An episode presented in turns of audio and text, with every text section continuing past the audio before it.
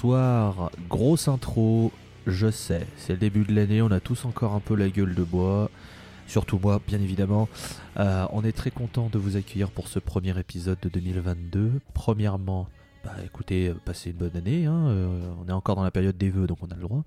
On espère que vos fêtes de fin d'année se sont très bien passées, on espère que vous avez été gâtés par vos proches, votre famille, votre chat, on ne sait jamais. Euh, et puis on espère que vous vous portez bien, c'est le plus important. Hein. On espère surtout que vous prenez soin de vous, c'est vraiment tout ce qui compte. Nous, on se retrouve donc pour le début d'une euh, nouvelle saison. techniquement, c'est un petit peu notre saison 3, hein, euh, quand même. Après 2019-2020 et 2020-2021, on attaque 2021-2022 si on veut, puisqu'on termine en décembre. On espère que cette troisième année vous plaira. On a prévu évidemment des petites choses très sympathiques, mais vous les découvrirez au fil de l'année. Vous savez comment on fonctionne. Euh, d'ailleurs, je vous le rappelle, l'épisode de février sera sur le Canada. On vous l'avait dévoilé euh, en décembre, mais je vous le redis parce que comme ça vous êtes préparés à ce qu'on aille au Canada. Voilà. Voilà, c'est tout. Voilà, c'est tout. Pour ceux qui auront la ref, ils auront la ref. Euh, évidemment, tous nos épisodes sont à retrouver sur euh, Ocha, Spotify, Deezer, euh, Apple Podcast et tous les sites habituels pour écouter nos joyeusetés. Vous cherchez la scène et vous avez les épisodes classiques, les hors-séries ainsi que les backstage. On espère d'ailleurs que l'épisode 3 avec Monsieur Dubosc vous a plu. Sachez qu'on travaille déjà sur le 4, qu'on a déjà l'invité normalement qui a accepté de venir. Donc ça sortira, je pense, au vers mars-avril dans ces eaux-là. Vous savez qu'on aime bien prendre notre temps pour les backstage. Et sachez qu'on a un projet pour l'épisode 5. Si ça marche, c'est très cool. On vous en dit pas plus. Euh, d'ailleurs, on embrasse Clément. Clément, on espère que tu as passé une bonne année. Euh, merci d'être encore à nos côtés. Et puis, euh, n'hésitez pas à soutenir le Patreon de la Post Club, puisque bah, on fait quand même partie du la, Club Podcastic Universe. Même si on s'est entre guillemets un peu détaché du fil et qu'on a notre propre fil à nous, mais on est quand même dans la grande famille de la Post Club, donc n'hésitez pas à soutenir sur le Patreon. Et puis on embrasse 3615 Bebop. B-I-B-O-P. Puisque Clément est animateur de ce podcast. Et puis euh, bah, les, les Day les jeudis, hein, la scène POD, pour nous retrouver sur tous les réseaux sociaux, là où on partage les jeudis euh, bah, nos recommandations, nos trois albums qu'on a envie de vous faire kiffer. Euh, voilà, avec une playlist sur Spotify, voilà, les classiques, de toute façon tout est expliqué sur nos réseaux sociaux. On espère d'ailleurs que le calendrier de l'avant vous aura plu, hein, toujours disponible sur notre, euh, sur notre Twitter et puis en story Insta, on l'aura mis sur notre page à la une. Donc voilà, on a fait plein de choses, on continuera à faire plein de choses. Mais là aujourd'hui, c'est le bilan de l'année 2021, donc c'est épisode pépouze tranquille, hein, on va pas se prendre la tête. Et autour de moi, évidemment, eh bien, euh, je cherchais une analogie, une comparaison à faire, mais là je crois que j'ai même pas envie. du coup, ce sera les Walter Melon et Dretelcore du podcast. Walter Melon, comment ça va?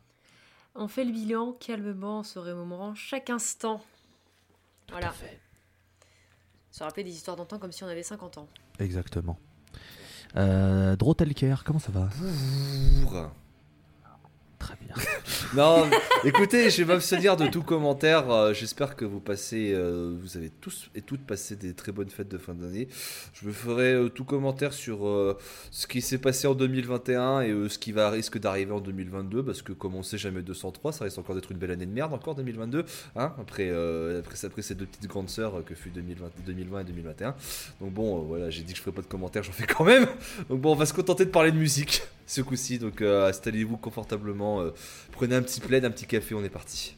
Ou, un petit thé, si vous n'avez pas les café aussi. Oui, voilà, très clairement, l'ambiance de l'épisode, là, c'est. Euh, on est pépouze, on discute, et puis on va vous parler de ce qu'on a aimé en 2021. Alors, comment va marcher le, principe du bilan? Bah, Comme on avait fait en 2020, c'est assis, c'est pas du tout. C'est-à-dire, ça commence bien. C'est-à-dire que on va faire par bloc de deux. C'est-à-dire qu'on va faire d'abord la présentation de notre top 3, puis on va faire la découverte de l'année. Et à ce moment-là, ce sera un de nous qui va passer un morceau de sa découverte. Ensuite, nous aurons euh, le top 2, puis la chanson de l'année, la chanson qu'on a préférée cette année. Et là aussi, ce sera un de nous qui va avoir sa chanson diffusée. Et puis le troisième bloc, ce sera une petite mention honorable. Et puis on discutera de notre album favori dans le genre du spectre stoner au sens très large. Car pour ne rien vous cacher, euh, mon album favori de l'année n'est pas un album de stoner, mais ça n'aurait pas eu, pas eu grand sens de vous en parler dans cette émission de stoner, donc c'est pour ça qu'on s'est évidemment concentré sur le stoner, le doom, le sludge, le psyché, toutes les joyeusetés qui font que vous écoutez ce podcast. Mesdames et messieurs, est-ce que vous êtes prêts à plonger pour ce bilan? Oui Eh bien, on va attaquer avec Walter Melon, écoute. Oh, Honneur, euh, honneur aux grandes dames. Oh. Grande, je sais Du pas, coup- mesdames, oui. C'est- gentil de me donner de l'espoir, mais euh, j'ai arrêté de grandir il y a maintenant euh, 10 ans et ça me fait mal. J'étais là, Gandalf. J'étais là il y a 3000 ans. Putain, Euh, du, coup, du coup, ma chère Walter, quel album as-tu placé en tant que top 3 de ton euh, podium de l'année 2021 spécial Stoner? Ah, alors, euh, un album qui m'a pris un peu par surprise, puisqu'il s'agit de euh, The Burden of Restlessness euh, de King Buffalo. Et, voilà, je vais, je, vais, je vais revenir dessus plutôt rapidement, parce que je sais que d'autres personnes autour de la table ont aimé. Spoiler, je ne dirai pas qui. Mais ouais, non, en fait, j'ai un peu découvert l'album par surprise, parce que j'ai vu la pochette et j'étais, oh, c'est joli. Donc j'ai cliqué, j'ai vu, oh, King Buffalo. Et oh, c'est récent. Bah tiens, bah, trois ans, non, c'est parfait. Et, euh, et ouais, la, pochette, elle est absolument magnifique, vraiment. Mais j'en avais déjà parlé, mais dans un épisode de l'Escale, puisqu'on avait mentionné King Buffalo, et cet album-là surtout.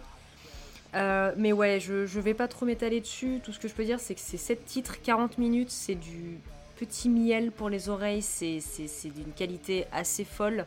Mais c'est pas étonnant venant de King Buffalo, on va pas se mentir. C'est du très bon stoner comme ils en font depuis un petit moment maintenant. J'ai beaucoup d'affection pour euh, les chansons The Knox et Burning qui ouvrent l'album. Je trouve que Burning a une énergie qui est assez folle et un truc qui, qui semble euh, un peu macéré et qui grandit, qui grandit, qui grandit et qui ouvre très très bien cet album.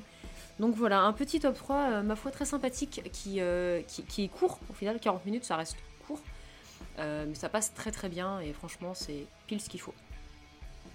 Alors, je vais prendre la parole parce que je, je, je, je trahis un petit peu la parole de Drake car il l'a mis un petit peu plus haut sur son podium, donc je pense qu'il en parlera à ce Ouais, moment-là. je, je garde le spoiler, vous en faites pas. Donc je vais parler vite fait.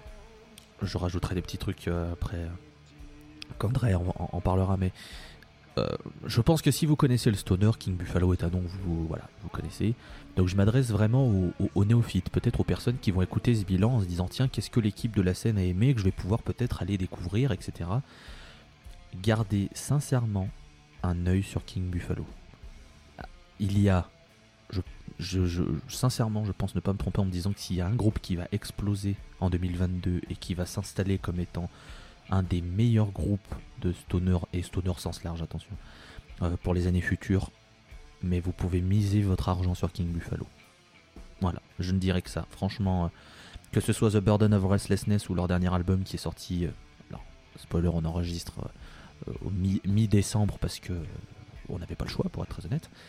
Donc il y a un album qui est sorti quelques jours avant qu'on enregistre, qu'on a tous, je crois, écouté, qui est euh, Acheron. J'ai pas, j'ai pas eu le temps. Ah, J'ai pas eu le temps de l'écouter. hein. Alors la particularité d'Acheron est le fait qu'il a été enregistré dans une cave. Dans- dans- dans- pas dans une cave, pas, pas- euh, c'est c'est cave au mot Une grotte. Ouais, voilà, en mot anglophone. Donc ouais, c'est une grotte. Ce sont des cavernes qui sont pas loin de leur état euh, d'origine, à savoir l'état de New York. Ils sont américains et ils ont enregistré euh, dans une caverne pour, pour produire un album qui dure 4 chansons et l'album, je crois, dure 40 minutes. Voilà, 40 c'est ça, voilà. Voilà, donc. euh, Alors c'est Acheron, mais ça peut se prononcer, prononcer Acheron parce Ouais, que c'est voilà. ACH et donc en, en anglais ça peut être Acheron. En fait, à la base, en fait, Mais- à la base, King Buffalo devait sortir, euh, je crois, trois albums en 2021. Ils avaient annoncé la chose euh, dès le début d'année, et au final, je pense que par manque de temps, ils avaient d'autres choses à prévoir. Le troisième album, parce qu'il n'y en a eu que deux cette année, de Burden of Restlessness et Acheron. Le troisième, le troisième est prévu pour début 2022, d'après ce qu'ils nous ont annoncé. Donc euh, voilà. Écoute, C'est déjà C'est bien. déjà quoi. bien, oui, voilà. ça, Un- ça nous un, un ira groupe très qui, bien. un groupe qui arrive et qui te fait ouais on te sortira euh, trois albums en 2021 puis ils font ah finalement il n'y en aura que deux t'es quand même content Oui, bah, surtout quand tu vois en tout cas la, la qualité moi de celui que que j'ai écouté donc The Burden of Restlessness j'ai pas eu le temps d'écouter voilà le, le- le deuxième qu'ils ont sorti mais je ne doute pas que c'est de la qualité et encore une fois la pochette elle est molto bene Puis il faut savoir qu'ils en ont sorti un l'an passé qui est Dead Star aussi, donc ça fait quand même ça va faire quatre albums Mm. en, en trois ans techniquement, donc ça va. Et euh, si jamais vraiment, si jamais vous n'avez le temps que pour un seul album, vraiment un seul, et vous vous dites, euh, ok ils en parlent, machin, euh, je pense que Dre sera d'accord. Euh, Longing to be the Mountain euh, Oui. est, est- est vraiment un, un chef-d'œuvre. C'est vraiment un- de la pochette à la musique, tout, enfin tout, tout est incroyable. Et Et du coup, voilà. Si, jamais voilà, vous écoutez tout ce qu'on dit sur King Buffalo, mais vous dites, il faut que j'en prenne qu'un seul, tant pis. Prenez pas de Burden of Restlessness, même s'il est très très bon. Mhm. Prenez Longing to be the Mountain et, après je pense que vous reviendrez de vous-même sur le reste de leur discographie parce que c'est vraiment très très bien. Je pense que c'est Ah oui. cet album Longing to be the Mountain est celui qui représente le mieux le son de King Buffalo et qui fait qu'à mon avis vous pourrez garder un œil très très sûr sur King Buffalo comme quoi ça va être un, un des groupes majeurs de la scène stoner euh, dans la décennie qui arrive. Spoiler pour moi c'est déjà le cas. Euh, du coup, eh ben, euh, Dre, je t'en prie, garde, garde la main. Qu'est-ce que tu as mis en numéro 3 Un petit groupe que je ne connaissais ni d'Eve ni d'Adam et que d'ailleurs je crois n'est absolument pas connu parce que ce sera une petite pépite euh, toute trouvée pendant qu'on attendait le King Buffalo qui était sorti justement le Acheron sur quelques groupes de fans de Stoner Prog qui parlaient d'une petite pépite qui nous vient d'Allemagne qui s'appelle Plain Difter et leur album Ecotherapy. Alors bon, je vais aller très vite sur euh, ce petit groupe allemand qui pour le moment n'a que à peine quelques écoutes. Je pense qu'ils commencent un peu euh, à, se faire connaître parce que je crois que le Truck Fighters les, ont programmés pour leur Fest Festival euh, en Scandinavie. Donc Truck Fighters, je fais un bisou lointain avec Covid Friendly à notre cher Walter évidemment. Donc il euh, faut savoir que si programme ça, je pense que Truck Fighters ont des bons goûts et c'est pas nous qui allons vous prouver le contraire. non. Alors je vais aller très vite sur euh, Plain Rifter parce que j'ai juste envie que vous écoutez cet album et ce sera aussi une de mes découvertes de l'année. C'est un stoner très faisé, à la limite du prog. Il y a beaucoup de reverb, beaucoup de fuzz et euh, ce serait un peu l'enfant illégitime entre Whitpecker, Whitpecker très léger. Ça s'entend surtout dans quelques notes de clavier, mais surtout du Elder. Donc voilà, euh, si avec ça je vous ai convaincu, je vous ai pas convaincu, c'est que je pense que vous n'avez rien à faire dans la scène. Désolé, bisous. Plain Drifter, 700 euh, écoutes par mois sur Spotify. Donc voilà. C'est un groupe. L'album est sorti, je crois, sans dire de conneries, il est sorti en automne de cette année. Je crois c'est plus en septembre ou en octobre. Et en fait, il m'a totalement retourné. Euh, c'est un groupe, il y a très peu de chants. Ça joue beaucoup sur euh, les instruments, sur les riffs très longs. leur musique, la moyenne de durée de musique est d'environ de 6 à 7 minutes. Et puis en fait, moi, ça m'a convaincu. C'est totalement le genre de stoner que j'aime bien. Il y a un petit côté prog, très très faisé. Et donc, merci, au revoir. Je vais pas vous mentir que je n'ai pas eu le temps de me plancher sur, euh, sur ce Plane Drifter, mais euh, je, sais que voilà, Dre nous en parle depuis quand même un, bon moment, donc je me le suis mis à coin pour un petit moment de, calme, pour lequel je pourrais profiter de, ce disque, mais bon. Je pense que la pub faite par Dre euh, est suffisante pour vous convaincre. ouais, ça va, tu mentionnes Whitpecker et Elder, c'est pas non plus les pires trucs. Donc moi, non, moi non plus, j'ai absolument pas eu le temps de, d'écouter. J'ai pas eu le temps ces derniers mois pour écouter vraiment des trucs. C'est pour ça que c'était un petit peu dur de faire le top, euh, on va pas se mentir. Mais, euh, mais oui, non, ça c'est un truc à écouter, c'est dans ma liste, euh, donc voilà. Du coup, on va passer à mon top 3. Et bah écoutez, c'est. Alors, c'est un peu une surprise dans le sens où je pensais pas qu'il serait aussi bien. C'est Your Time to Shine de Monolord. bon, alors, doit-on vous présenter Monolord pour ceux qui connaissent le Stoner et le Doom Bon, voilà. Si, vous êtes des habitués euh, de, cette scène, Monolord, vous connaissez. Si vous ne le connaissez pas, c'est un trio qui vient de Godborg et qui a la particularité de faire euh, des rives de porc sur un son de porc. c'est bien résumé. Voilà. Et le tout est contrebalancé par la voix de, Thomas V. Jager, qui est aussi le guitariste, qui est plus dans une teinte très éthérée, très aérienne. Avec beaucoup de reverb. Bah, justement, j'allais dire que sur les albums précédents, il y avait beaucoup de reverb, mais là, ce qui m'a plu, c'est que finalement, sa voix est plutôt, bah, plutôt sobre en fait. il n'y a pas tant de reverb que ça. Elle est beaucoup plus. Euh, On l'entend plus. Oui, oui, oui, voilà. Elle est, moins camouflée derrière la reverb mm. qui pouvait donner voilà tout, euh, tout, le corps à la, musique de Monoland.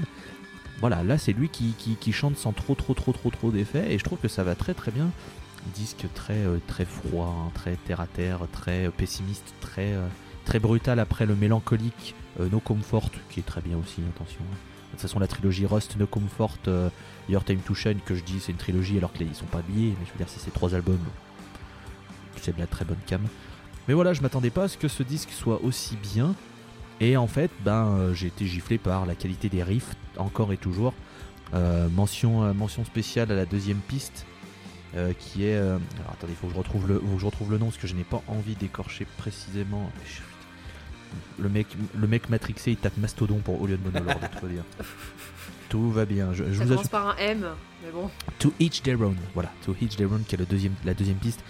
Et en fait, ils ont voilà, ils réussissent à faire ce que j'adore, c'est-à-dire prendre un riff et le faire durer pendant 4 minutes et à ajouter des petits trucs en plus à chaque fois et rajouter et bon, c'est tout ce que j'aime dans Monolord, c'est qu'ils sont capables de prendre un riff et de le faire durer sans qu'on ait cette, sensation de lassitude. Justement, on a avec eux, on a envie que ça dure, on a envie que ça dure, on a envie que ça dure, et, ils arrivent sur, euh, sur pas mal de leurs morceaux. Euh, je crois, toi, Drake, alors déjà très beau t-shirt de Monolord, mon cher Drake, mais, mais je crois, toi, Drake, c'est un autre morceau que tu, me- que tu trouves euh, Mm. particulièrement savoureux sur ce disque. Bah avant d'annoncer le morceau, je vais donner mon bref avis sur Your Time to Shine. C'est pas un, album qui traîne dans mes mentions honorables parce qu'en fait, euh, je n'entendais absolument rien. J'avais quelques singles qu'ils avaient annoncés, me disaient oui bah c'est du Monolord, je sens que je vais aimer. Et en fait, ils m'ont absolument pas déçu. C'est vrai que euh, après un No Comfort qui était quand même beaucoup plus accessible, un peu plus mélancolique, là je trouvais la prod de Your Time to Shine bah, un peu plus roots, tu vois. Et euh, c'est ça qui m'a fait dire ok donc tu vois c'est pas parce qu'ils signent chez de plus gros labels pour rappel maintenant ils sont chez Relapse Records qui vont forcément euh, qui vont forcément devenir euh, plus commercial tu vois non pas du tout il y a toujours un- une excellente science du riff et euh, je trouve que sur cet album euh, il est très froid ouais Euh, Your, Your Time to Shine je crois parle justement de la fin du monde de la fin de La l'humanité sixième, extin- sixième extinction de masse. la, etc. la cinquième attention Et Non, ouais. non, la sixième. la sixième? Ok bon bah, écoutez euh, Je- je, alors, euh, peut-être que je me trompe. Euh, attends, je- si tu veux, je vais regarder. Euh, parce non, que, je crois que t'as raison, mais euh, voilà, euh, point, point, point histoire de la Terre, mais je crois que t'as raison. Au final, c'est peut-être moi qui dis de la merde, je crois. Ouais. Oh, écoute, c'est pas la première fois qu'on dirait soit toi, soit bois de la merde. Hein, Ouais. euh. Oui, c'est la sixième. La je sixième, confirme, ok, c'est donc c'est donc tu confirmes. Donc ouais, la sixième extinction de masse qui est causée par nous, nous les humains, hein, euh, bruit de langue de belle-mère. Et euh, ouais, euh, merci. euh. Et euh, moi, moi une, ch- une chanson qui m'a fait euh, prouver que Monolord, bah, c'est encore des tueurs et que, c'est des darons du Doom maintenant. hein, euh, très clairement, euh, si quelqu'un, euh, vous avez envie de leur conseiller un Doom moderne qui, fonctionne très très bien, moi je peux que vous conseiller Monolord et aux autres gens qui découvrent. Monolord, ce serait. moi, c'est la piste finale de cet album de Siren of Yersinia qui m'a un peu convaincu. Comme quoi, Monolord, bah, comme je le dis, c'est vraiment. les patrons, ils sont vraiment posés pour, je pense, durer sur la longueur. C'est pour moi une des meilleures pistes de Mono- que Monolord a fait avec, je pense, la Where Death Meets the Sea et Empress Rising. Je pense que je mettrais clairement de Siren of Yersinia dans, euh, le top 3 de mes chansons de Monolord de, tous les temps parce que euh, ça commence avec un riff ultra abrasif, t'as pas, le t- t'as pas le temps, ça démarre tout de suite au quart de tour, ensuite ça enchaîne avec une petite balade et une grosse présence de la guitare acoustique et moi vous savez que j'aime beaucoup ça pour ensuite euh, retrouver la voix de Thomas Vieger qui est extrêmement posée, je trouve que c'est un excellent morceau de Siren of Yersinia même si tout l'album est très bien, hein. tout l'album est très bien donc euh, ouais euh, j'avais un peu peur tu vois avec No Comfort que justement le son serait allait rendre encore un peu plus accessible, même s'il est très bien mon No Comfort. Mais Your Time to Shine m'a prouvé bah, qu'en fait non ils font ce qu'ils veulent et puis ils le font très bien.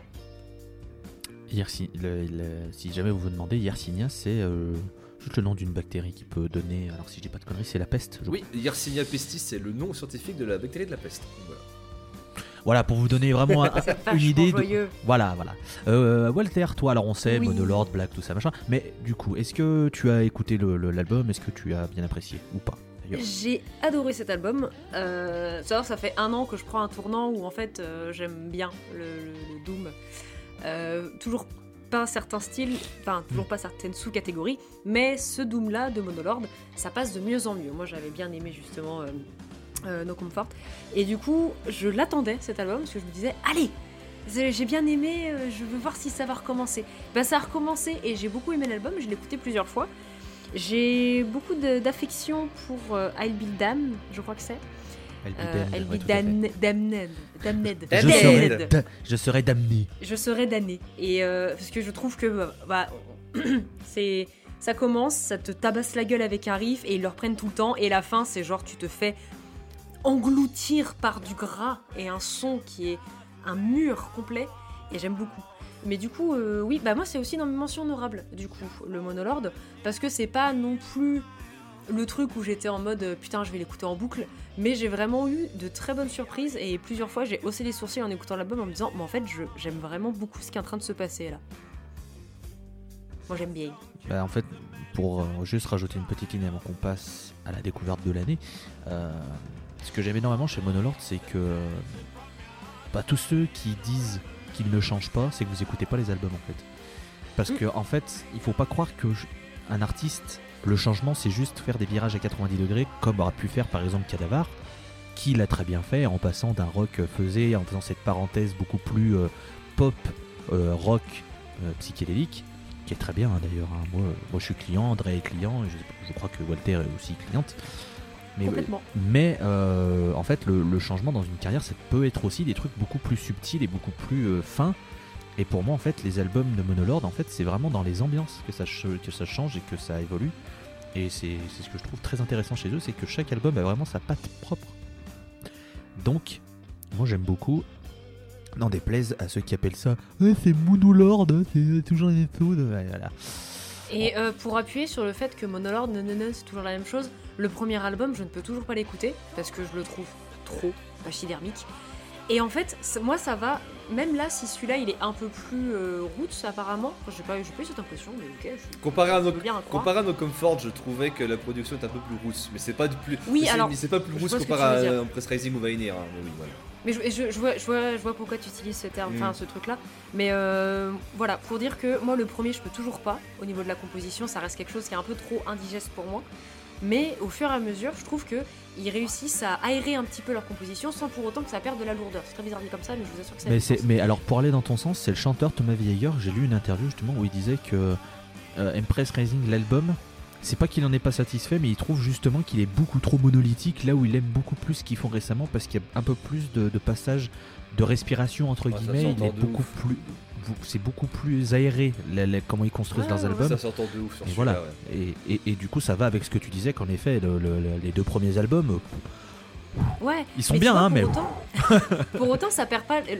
J'ai pas envie de dire. Enfin, j'ai pas envie que les gens pensent que pour autant cet album-là, il est moins lourd. Il est lourd, mais il est plus. euh, il est mieux équilibré, je trouve. Mm. Dans- voilà, il y a, il y a un- il y a un beau truc de balance où t'as des moments où tu, si tu te mouilles pas la nuque, t'as un peu mal. Et, et justement, t'as cette petite caresse après d'un truc plus léger qui te, qui te fait du bien. Et j'aime beaucoup le fait qu'on entende plus la voix du chanteur. Parce que je trouve qu'il a une, il a une voix qui colle bien avec la musique qu'ils font. Il a pas une voix extraordinaire, genre c'est pas le meilleur des chanteurs, mais il a une très jolie voix qui fonctionne bien. Mais c'est sur Albiden où justement t'as un pont, euh, t'as un pont un peu Mm. de balade et euh, je trouve que justement il y a des très belles ambiances qui se décrochent euh, sur tous ces- Mhm. sur euh, les derniers albums de Monolord et je suis d'accord avec Thomas. Moi j'aime beaucoup quand ils, font, quand ils font des passages plus aériens. On saluera la fin du, du morceau, euh, du, pardon, du morceau éponyme, qui est un peu, euh, on va dire, pas plagié, mais qui est un très bel hommage à Planète Caravane de Black Sabbath. quand même, on va pas se mentir. Bon, mais, mais n'empêche qu'ils se permettent de faire ces, ces- ces choses un petit peu plus. qui sortent un peu du, du lot, et je pense que ça apporte beaucoup aussi au fait qu'ils continuent à faire ce qu'ils font parce que bah, ils peuvent se permettre d'apporter des petites respirations, des petits changements, et ça c'est cool. Donc voilà, Monolord, Your Time to Shine en 3 chez moi, et on va passer donc au passage découverte de l'année. Donc à la fin de ce- cette rubrique, on aura le premier morceau qui sera, euh, qui sera diffusé. Ok Euh, qui c'est qui va démarrer sur sa découverte de l'année? Oh bah moi, allez hop, comme ça c'est fait. Euh, bon alors c'est un album dont j'ai beaucoup parlé, je vais pas vous dire grand chose, mais c'est une vraie découverte. Alors j'aurais pu avoir un autre euh, disque en découverte, mais je l'ai placé dans mon top. Je voulais éviter de faire une petite redite, j'ai préféré essayer de mettre en valeur un autre, un autre album. Euh, on reviendra dans ce pays, promis, parce qu'il y a des très belles choses. Pour le moment, je ne sais plus si on a prévu, mais ce sera peut-être d'ici 2045. Mais la Grèce, c'est vachement bien. Ah oui La Grèce, c'est vachement bien. Et du coup, bah, ma découverte de l'année, c'est un petit groupe qui s'appelle Holy Monitor et un album qui s'appelle Southern Lights. Euh, franchement, bah, c'est très très cool. C'est du rock très ensoleillé avec une petite touche de psychédélisme, mais rien de très violent. C'est juste pour saupoudrer un petit peu de sucre glace sur ce gâteau moelleux en fait. Et l'album passe très très bien. C'est dansant, c'est très doux. Et franchement, bah, c'est un album que j'ai vraiment kiffé parce que tu passes un bon moment. Il n'est pas très très long en soi. Il dure 40 minutes, 8 titres. Voilà, c'est une petite pépite en plus. Et mention spéciale, euh, et peut-être que le graphiste con- confirmera, que la pochette, moi, me, fait vraiment euh, fondre tellement je la trouve très très bien réalisée, très très jolie stylistiquement. Donc voilà, les Grecs de Holy Monitor Thousand Lights. Je sais pas qui de vous l'a écouté ou pas, donc je vous laisse prendre la main qui veut. Alors on n'a pas eu le choix de l'écouter, Hmm. même si euh, Dre va peut-être dire moi j'ai jamais écouté, si tu l'as écouté, Oui, pendant avons les passé une cocktails. semaine. Oui, dans les cocktails. non, nous avons passé une semaine avec Loïs euh, pendant, pendant cet été, et il l'a mis. Et, euh, et du coup, je l'avais écouté un petit peu avant, j'avais lancé quelques pistes, Et je te rejoins totalement pour dire que c'est quelque chose qui est très doux. Je l'ai pas énormément écouté, euh, mais il est vraiment très très sympathique. Et, euh, et ouais, c'est un petit bonbon. Je pense que tout le monde peut l'écouter, même des gens qui sont pas forcément euh, fans de stoner. C'est du rock quoi. C'est du rock qui est très doux, qui est très léger. Ça fait du bien. Ça rappelle l'été en fait. Trouve que c'est un album qui, qui, voilà, qui Ah, fait penser à ça. Et oui, la scène grecque, pitié, mais oh là là, on en veut toujours plus. hein. Ouais. C'est clairement, clairement la tagline de cet album, ça pourrait être Bonjour, c'est l'été. Ah, ce que, Tu veux un cocktail? Bah, c'est ce que j'allais dire. En plus, tu fais, tu fais tourner sur tout trouver parce que si vous, pour les aficionados de notre podcast, rappelez-vous que tout à l'heure on a parlé dans notre petite, euh, notre petite escapade estivale. Euh, T'as mis Blue Whale de Holy Monitor justement dans, Tout des- dans un des cocktails de la scène. Alors on peut l'annoncer, je pense qu'on leur fera les cocktails parce que ça nous a bien plu. Donc on Oui. rendez-vous en 2022. C'était très cool. Ouais, Rendez-vous ouais. en 2022 pour les nouveaux cocktails de la scène. Donc ouais, euh, Holy Monitor, euh, ouais, c'est très doux, c'est très psyché, euh, c'est très chill même en vrai. Moi, euh, de ce que j'ai vu, de, de ce que j'avais écouté, juste Blue Whale. Désolé, j'ai manqué à mes fondements, je n'ai pas écouté tout l'album d'Holy Monitor. Je trouve ça bien. Et, euh, moi, ce que je vous conseillerais, c'est que bah là, le podcast, bon, le podcast sort en janvier 2022. Je vous conseillerais d'attendre l'été pour l'écouter. Donc, euh, réécoutez le bilan, réécoutez le bilan en été pour. euh, ou si vous êtes dans l'hémisphère sud, profitez-en. Ouais, donc. Non, mais même pas forcément l'été, mais même juste, tu sais, avril et mai, la période où il commence à faire bon, mais pas trop chaud dehors. Tu sais, tu vas à une terrasse, si c'est ouvert, on espère que ce sera ouvert encore, parce que c'est quand même cool les terrasses. Tu vas à une terrasse, tu prends un petit cocktail, alcool ou pas, faites ce que vous voulez. Moi, je, je respecte tout, euh, même beaucoup plus que sans alcool en ce moment. Mais genre, vous prenez une petite boisson fraîche et vous écoutez ça et vous êtes, c'est, c'est trop bien parce que c'est, c'est, c'est, c'est, bah, c'est, c'est doux comme le printemps qui revient et c'est, et c'est ensoleillé comme l'été qui arrive. Ouais, tout ce que je dirais, c'est que tout ce que je dirais, c'est que écouter cet album quand il commence à faire nuit à 17h, ça peut être un fort sujet. Après, euh, euh, voilà. Après, euh, si jamais juste vous avez besoin d'une parenthèse, genre d'un petit album Ouais. qui respire le soleil, juste une petite parenthèse dans une journée un peu sombre, etc. Ça, je pense que ça peut vous faire du bien. C'est pas méchant pour un sou, c'est une Mm. super porte d'entrée si jamais vous avez envie de rentrer dans tout ce qui est euh, rock typé euh, 70s, un peu psychédélique, euh, très ensoleillé, très, euh, très lumineux. Voilà, franchement, euh, Holy Monitor, cœur avec les mains sur vous. euh, et puis, Mm. bah, j'espère que bah, vous continuerez votre carrière et que vous nous proposerez d'autres choses parce que, bah, il- voilà, très bonne, très bonne découverte. Oui. Euh. Qui c'est qu'on voit? Euh, Walter, tiens, je t'en prie. Alors, peut-être que vous direz que euh, c'est trafiqué, mais je vous assure que non, ça fonctionne. Parce que moi, ma découverte, vous connaissez Slift? Parce que, oui, je sais, j'en ai parlé l'année dernière, enfin le bilan de l'année dernière, mais moi en fait, j'ai écouté en janvier 2021. Et ils ont sorti les lévitations euh, sessions. Euh, courant 2021, donc ça passe. Euh, si vous n'êtes pas content, vous envoyez un colis à Dretalcore, il n'y a pas de souci. Oui. Mais voilà, parce que du coup, moi, pendant tout 2020, euh, j'ai boudé Slift en disant non, j'ai pas envie d'écouter, ça m'attire pas, machin. Maintenant, je ferme ma gueule, j'ai un poster de Slift dans mon salon, je les ai vus en concert, j'ai des trucs dédicacés par eux, je les aime d'amour. C'est incroyable. Est-ce que j'ai vraiment besoin de définir Slift un petit peu? Allez, on, fait ça vite fait. Euh, c'est du rock psyché, la lévitation session, ça étire les morceaux, ça rajoute au moins 5 minutes minimum, on en prend tous les jours. Euh, ça pourrait durer 3 heures, que je pense que pendant 3 heures je serai en mode Allez, continuez encore Il y a une énergie qui est folle, c'est euh, un bijou, je trouve, de composition, il y a tout ce qu'il faut. C'est la France, c'est la fierté de la nation, et je pense qu'on les aime tous ici.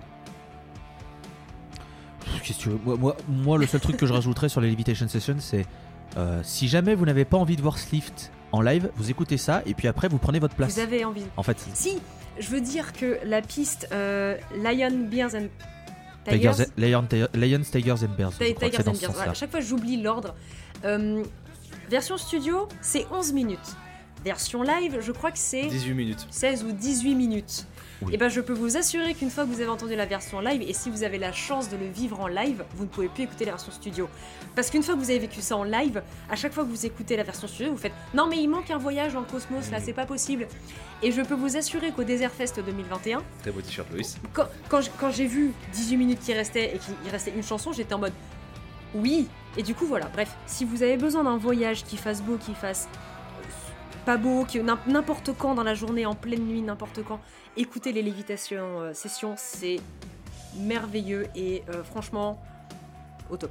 Avant que Dre ne parle, j'aimerais vous rappeler que les reports du Desert Fest 2021 sont à retrouver sur Ocha Spotify, Deezer, on avait, on avait fait des petits bilans et on n'est pas du tout dithyrambique sur Slift. Euh, Dre, Dre, je t'en prie. Bah, ça reste à nos concerts de l'année, Slift. Donc en vrai, euh, que, tu mettes, euh, que tu mettes ça comme découverte de l'année, bah, ça marche bien parce que c'est vrai que c'était quand même une grosse découverte pour nous. Première fois qu'on les a tous vus en live, pas pour moi parce que moi je les ai vus avant, mais voilà, je me la pète comme ça. non, moi, ce, que, je trouve intéressant avec ce Levitation Station, c'est que euh, Slift joue énormément de leur dernier album Moon parce que c'est l'album qui les a fait percer et que l'album est très très bien. On vous, on vous renvoie notre bilan de 2020 où je crois que je, je les avais placés en numéro 1 de mes albums de Stoner. C'est pas pour rien, ça reste quand même un excellent album et qui est sublimé en live. Non, moi ce que je trouve intéressant avec les Levitation Sessions, c'est surtout qu'en fait ils ont joué quelques chansons de la platine explorée, notamment Heavy Road qui ouvre la planète inexplorée, que je, trouve ce morceau incroyable, que si Slift, vu qu'on vu qu'on a un peu discuté ensemble, si jamais vous écoutez ce podcast, rejouez des morceaux de la planète inexplorée, surtout Heavy Road, parce qu'elle rend tellement bien en live, s'il vous plaît les gars. Si vous avez un petit t-shirt en S qui traîne, moi je dis pas. Puis si vous voulez venir dans Je les, déconne, back- hein. si vous voulez venir dans les backstage aussi, Ouais, c'est pas non, non plus. ouais. Euh, Carrément. Bon, du coup, euh, mon cher Dre, pour toi, quelle est ta découverte? Est-ce que vous savez c'est quoi le point commun entre Refused, Meshuga et Cult of Luna? La Suède. Oui, plus particulièrement une ville, à savoir la ville d'Ouméa. Douméa, tout à fait. Voilà. Et sachez, bien, sachez que bon, sachez qu'au découvert de l'année, il y a aussi de la ville d'Ouméa. Comme quoi, on ne fait pas. Comme quoi, euh, la Suède, encore une fois, ils sont très haut placés pour faire de la bonne musique. Promis, un jour, on fera un épisode de 45 heures avec tous les groupes qu'on a en Suède. Vous allez voir, c'est génial. hein. ah ouais, clairement. un grand moment de délire. Parce que ma découverte de l'année est donc suédoise, ce sera Mahasona. Donc euh, c'est un... Bon allez, c'est encore une petite pépite euh, que j'ai que parmi mes euh, vagabondages sur YouTube. L'album s'appelle Endless Search- Searcher et c'est une pépite de rock psyché astral. Alors beaucoup plus posé sur l'astral que le psychédélisme, c'est-à-dire que la première, la première piste dure 9 minutes, il y, y a des voix à partir que de la quatrième ou de la cinquième, donc le voyage se pose là. C'est très très bon. C'est, euh, je trouve que la pochette signée, que je vous retrouve le nom. Alors désolé, c'est un artiste polonais, donc euh, je vais essayer de prononcer son nom correctement. Il s'appelle Maciej Kamuda. Je crois que je l'ai bien fait. Euh, qui est signé pour moi la plus belle pochette de Stoner de 2021. Je trouve cette pochette d'Endless Searcher de Mahasona. Je trouve euh, l'album incroyable. Très belle découverte. euh, grosse mention honorable sur la, sur la piste qui clôture l'album Orbit X euh, qui a un riff qui dure 7 minutes et ce riff incroyable, ça pose vraiment de très belles ambiances. Moi j'aime beaucoup le rock psyché astral et je trouve que Mahasona, pour un petit groupe qui commence à peine, je crois que c'est à peine leur deuxième album, un truc comme ça, bah ils posent déjà la barre très haut vers une carrière qui j'espère leur sera vraiment très prolifique. Donc si vous connaissez pas, je sais que parmi les euh, vétérans de la scène stoner avec qui j'ai discuté, c'est un album qui est revenu assez souvent, qu'en quoi c'est une très belle découverte, une très belle pépite. Je, je- j'espère que mes collègues vous rejoindront là-dessus pour dire que Mahasona c'est un, un très bon groupe qui, si vous connaissez pas, allez jeter une oreille. Si vous aimez euh, les voyages astro, ça peut tout vous plaire. Je l'ai écouté, pas assez, mais je l'ai écouté.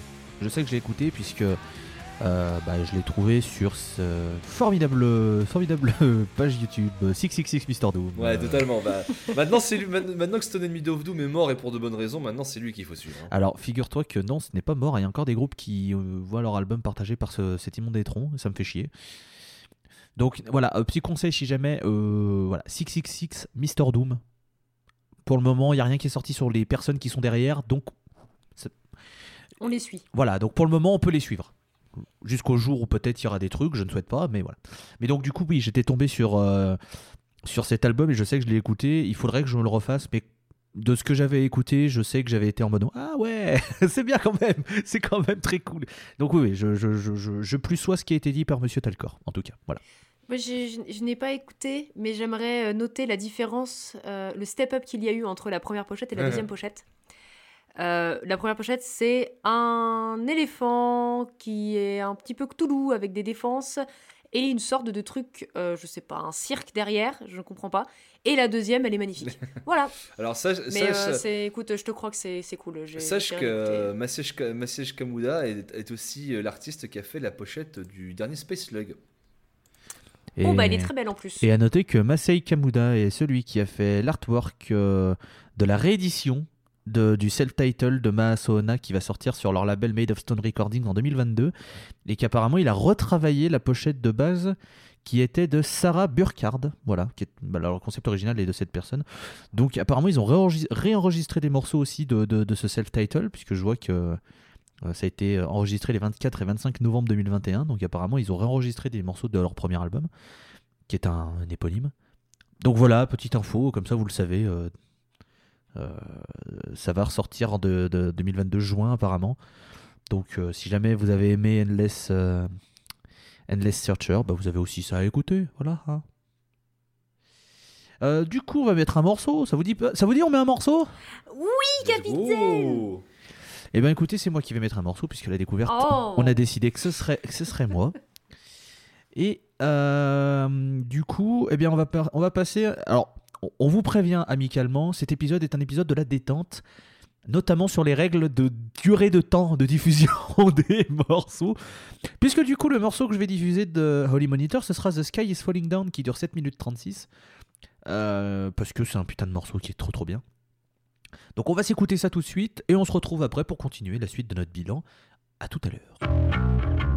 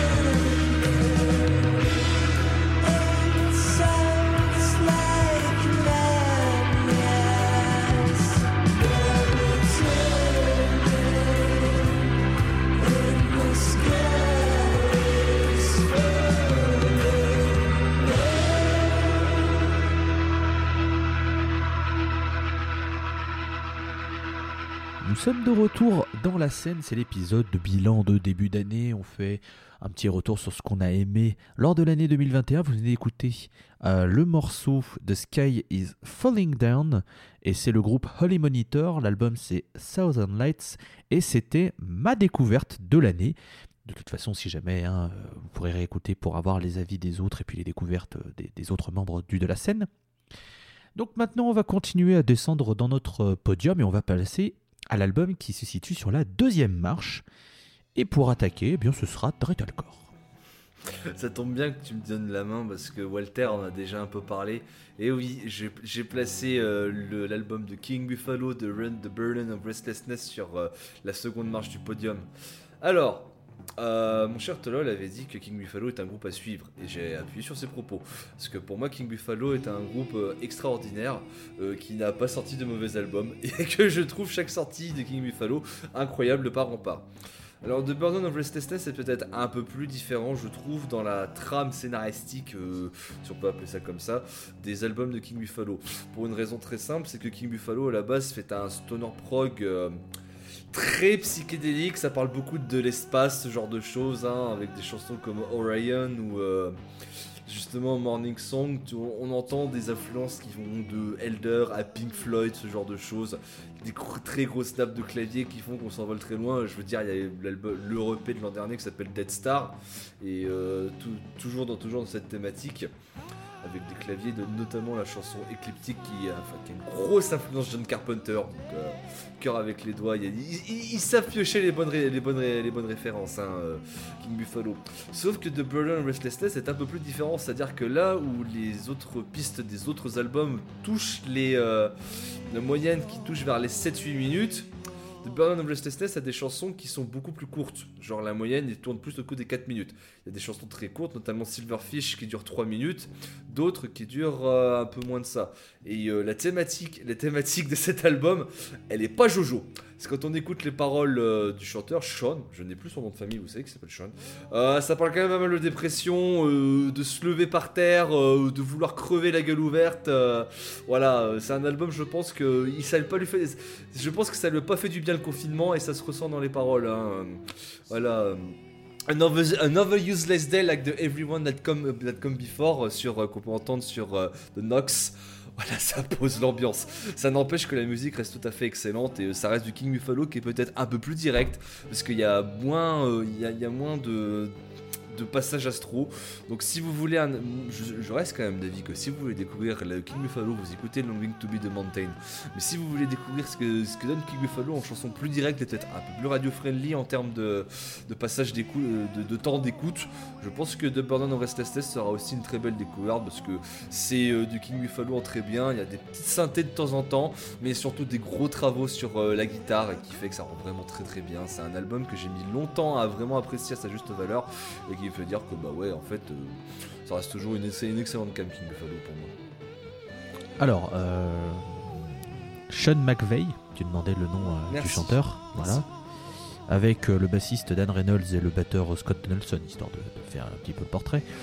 c'est juste pour dire, donc ils ne sont formés qu'en 2013, hein, donc ils ont même pas 10 ans de carrière. Les mecs ont posé ça, déjà tu fais Allez, merci, bisous Et surtout, c'est juste pour dire que dans leur carrière, ils ont tourné avec Clutch, The Sword, Them Witches ou Elder. Oh bah. Oh bah dis donc, tiens. Donc voilà. Tu Elder? Donc voilà, c'était juste pour ajouter euh, des petites choses sur King Buffalo. Je pense qu'on en a tous déjà euh, mis des tartines. On n'arrêtera pas de mettre des tartines sur King Buffalo, vous inquiétez pas. Parce que je pense qu'ils vont continuer à nous en mettre en fait, c'est pour Exactement, c'est eux qui vont nous les mettre. Clairement, King, Buffalo, il y a ah pas. Je sais pas pour vous, mais moi je trouve qu'il n'y a pas un album mauvais ou il n'y a pas un album où tu trouves oh c'est moins bien, tu vois. Non, c'est vraiment. Euh, j'arriverai pas à vous conseiller un album en particulier tellement je trouve ce groupe est incroyable. Longing to be the Mountain parce que c'est mon préféré, mais en vrai tous les autres ils sont aussi incroyables que Longing to be the Mountain. Ouais, non, non, non, franchement c'est très très bien, très très très très bien. Euh, bah écoutez, je vais faire mon top 2. Voilà, c'est moi qui ai décidé. Euh, alors, on parlait d'Elder. Figurez-vous, mon cher Arsène, pour ceux qui connaissent le sport, que euh, le leader d'Elder se nomme Nick DiSalvo et que pendant le confinement, ce bon vieux Nick, ben, il se faisait chier la bite, hein, comme beaucoup de monde, puisque ben, voilà, hein, tu peux pas aller défendre euh, ton album avec Elder sur scène. Euh, bosser avec Stickman Records, c'est bien, mais bon, t'as aussi envie quand t'es musicien de faire autre chose, bah du coup, euh, pourquoi ne pas faire un projet dans son coin? Et ben, c'est comme ça qu'est né Delving, le projet solo de monsieur Nick DiSalvo, où il s'est occupé de tout, parce que bah, tant qu'à faire, autant s'occuper de tout. Et il a sorti un album du nom de Hirschbrunnen, qui est le nom d'une fontaine, dans laquelle, euh, qui est une fontaine de serre, qui est en or. C'est d'ailleurs le nom de la fontaine en allemand, qui se situe dans un parc qui est proche de sa euh, location à Berlin, puisqu'il habite maintenant en Allemagne, lui qui est originaire du Massachusetts. Et donc, eh bien, on a juste un album extraordinaire, pour moi à mon sens. Alors pour être très honnête avec vous, normalement c'était mon top 1. Mais quelqu'un ici l'a mis en top 1 et j'avais envie voilà, d'un petit peu de, diversité dans les top 1. J'avais envie de proposer autre chose. Donc je me suis sacrifié et je le mets que en deux, mais en soi c'est pour moi un album qui est vraiment au-dessus du lot. C'est instrumental, c'est psychédélique, c'est planant, c'est du, rock formidable, c'est, pas méchant pour un sou, c'est juste tu pars en voyage avec lui et t'es là, tu fais ok, eh ben merci à tous, bravo. Je peux pas ne pas être plein de louanges pour ce disque, sincèrement. La pochette, je la trouve très jolie, euh, la musique est aussi belle, voire mieux. Voilà, franchement, c'est, un, immense, un immense coup de cœur et et voilà, il semblerait que Nick DiSalvo soit incapable de créer des choses mauvaises dans sa vie, puisque dans mes mentions honorables, on parlera d'un autre projet dans lequel il est impliqué, qui est très très solide aussi. Mais voilà. Euh, Delving, Hirschbrunnen. Petit spoiler, il y a peut-être moyen qu'un morceau diffuse à la fin de... Bref, allô c'est marrant, c'est de Il y a, quelqu'un qui est venu chez toi et qui a dit un truc. Marrant. J'ai pas bien entendu. Surtout que. Il te ressemblait. Surtout que j'en parlerai. Euh, sachez que. Oui, bon, je, je l'annonce, c'est mon, top, mon top 1 et je vous, je vous expliquerai pourquoi. Oh, quand on... spoil. Bah oui, bah en même temps, qu'est-ce que tu veux que je te dise d'autre? Il, a, il, a tout il a tout résumé. Je vous expliquerai pourquoi c'est mon top 1 plus tard. Donc, comme ça, ça fait augmenter le watch time. Vous comprendrez pourquoi Dead Link c'est mon top 1.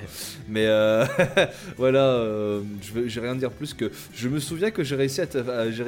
quand je suis venu te voir pendant l'été, je t'ai dit Putain, écoute Delville, tu vas voir, tu vas trop kiffer Spoiler, oui, tu vois. Donc, euh, alors, il faut, savoir, un truc pour mettre un peu de précision c'est que donc l'album de Delving était sorti depuis un moment et. Euh, et Dre en parlait en mode Putain mais Delving c'est trop bien Et j'étais en mode faut que je l'écoute, faut que je l'écoute, je sais, faut que je l'écoute, machin Mais soit je prenais pas le temps, soit j'étais en mode oh, flemme et tout Et donc je l'ai accueilli pendant quelques jours euh, Voilà, histoire de, profiter un peu et euh, il a profité d'un moment de, de de ma part pour euh, mon enceinte portable que j'ai. Et euh, ça faisait dire Tiens, j'ai mis un album. J'ai reconnu au bout de 4 secondes que c'était du Nick Disselvo. Je fais Bon, c'est Delving. Et, j'étais là, j'étais en mode Ah ouais, d'accord, ah ouais, ah ouais, ah, ouais, d'accord, c'est bien. Ah ouais, d'accord, c'est bien. Et en fait, bah, après, j'ai fait Bon, d'accord, tu avais entièrement raison, l'album est génial. Et après, je l'ai écouté au casque et j'ai fait Oui, bon, ok, d'accord, c'est extraordinaire. Et bah, je l'écoute, je l'écoute, je l'écoute assez régulièrement. J'ai une période où je l'écoutais beaucoup, beaucoup, parce qu'il y a vraiment des, très très bonnes choses dans ses compositions. Il y a vraiment des petits passages, des petits leaks de guitare et tout. Tu fais, c'est soyeux. Mais enfin voilà. Et euh, Walter, je, t'en prie. Moi, je suis la personne qui l'a le moins écouté et je, moi, je vais vous expliquer pourquoi il n'est pas dans mon top ni quoi que ce soit. C'est qu'en fait, j'ai dû l'écouter trois fois, dont une fois en bagnole euh, pour aller au Desert Fest. Et du coup, je crois qu'on a écouté tout l'album alors que la playlist était en shuffle. Oui. Donc, comme quoi le shuffle voulait absolument qu'on écoute du Delving, parce qu'à chaque fois on était Oh bah Delving Oh bah on laisse, hein, écoute, on ne l'a pas encore entendu celle-là. Mais euh, non, non, oui, c'est vraiment très très cool. Je suis pas la plus grande fan de Elder, je suis pas la plus grande fan du coup de, de Nick DiSalvo, mais euh, force est de constater que c'est hyper solide et c'est hyper sympa. Moi j'aime le fait que ce soit instrumental, j'adore j'adore quand c'est instrumental. Euh, et, ouais, j'ai trouvé ça très très cool. C'est un très joli voyage. Et encore une fois, comme tu l'as dit, Tolol, c'est pas méchant. C'est au contraire, c'est ultra gentil. Mais alors, qu'est-ce que tu voyages loin oh Non, non, franchement, c'est très très cool. Et la pochette, elle est magnifique. Voilà, c'était mes deux centimes. Donc voilà, ça c'était mon, euh, mon top 2 euh, en termes d'album.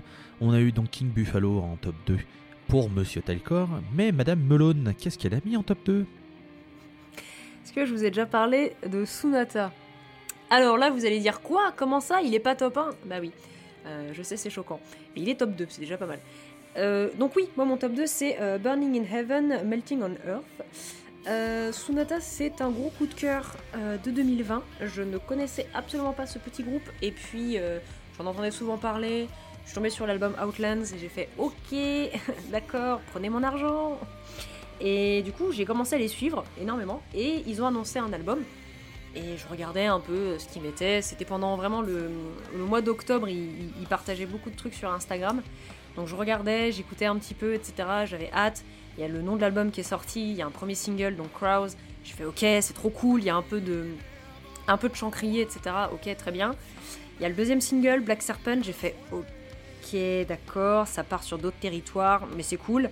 Et l'album est sorti, et hmm, je l'ai pas trop aimé la première fois. Et en fait, plus je l'écoutais, plus je trouvais des petits trucs qui me plaisaient. Et en fait, plus je me rendais compte que il m'enjaillait de ouf. Et il a grandi, mais à une vitesse folle. Et après, je l'écoutais en boucle. Je pense toutes les deux semaines, je l'écoutais. Il y a juste une piste peut-être que je n'aime pas spécialement. Mais c'est Sunata qui décide que euh, c'est cool de faire des trucs ultra pachydermiques, ultra, euh, ultra lourds. Mais quand même, le psychédélique euh, et le côté un peu chamanique, c'est quand même sympathique aussi. Et du coup, bah, ils sont allés plus sur des terres spirituelles, on va dire. Et ça rend incroyablement bien. On a eu la chance d'avoir pas mal de, titres de l'album en concert du coup au Desert Fest. On aime, on n'aime pas. Je sais qu'autour de la table, c'est pas non plus euh, la folie, on va dire, euh, pour, pour cet album. Mais force est de constater qu'en tout cas pour moi, ça fonctionne carrément. Je tiens à dire aussi qu'ils sont toujours sous les 5000 auditeurs par mois, ce qui n'est pas énorme et que c'est leur quatrième album et que euh, il est très très bien et qu'il n'y a aucun mauvais album de Sonata et que celui-là peut-être prend une direction différente mais euh, franchement la destination moi elle me plaît euh, complètement et s'il continue à faire des choses comme ça moi je continuerai de, les suivre donc ouais en top 2 un album que j'ai attendu que j'ai pas forcément aimé à sa sortie mais qui au final a été un grand grand grand album de mon année que j'ai énormément écouté et, euh, je vous recommande fortement euh, de l'écouter.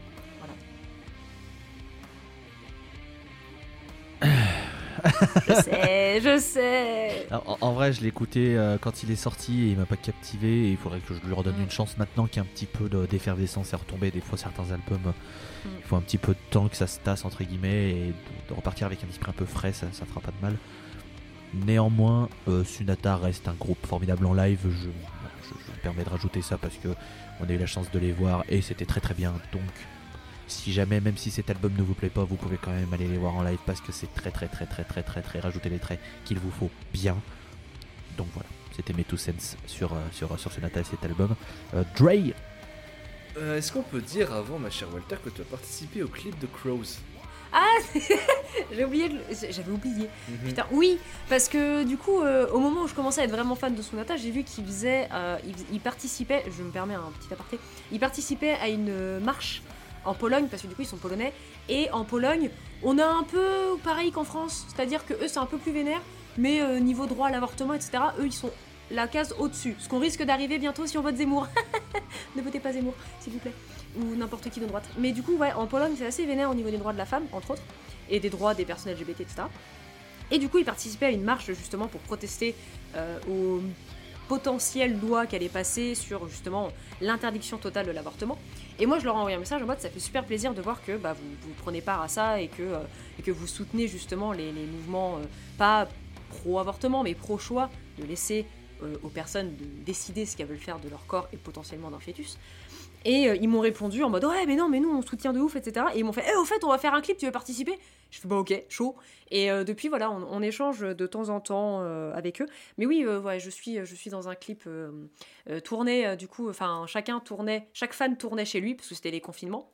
Du coup chaque fan faisait un peu son truc. Moi j'avais la chance d'être en Belgique à Bruxelles et du coup j'ai pu tourner dans un parc et il y avait des corbeaux. Donc comme quoi tout était réuni pour que ce soit sympathique. Mais oui, voilà, je préférais laisser parler Walter de son amour pour Sonata et comme fait maintenant on, communique un peu avec eux parce que tu, voilà. Parce que ouais, parce que moi ça reste, je pense, une de mes déceptions de l'année, ce Sonata, parce que je comparé à, leurs trois premiers albums, euh, j'arrive vraiment pas à accrocher à ce Sonata.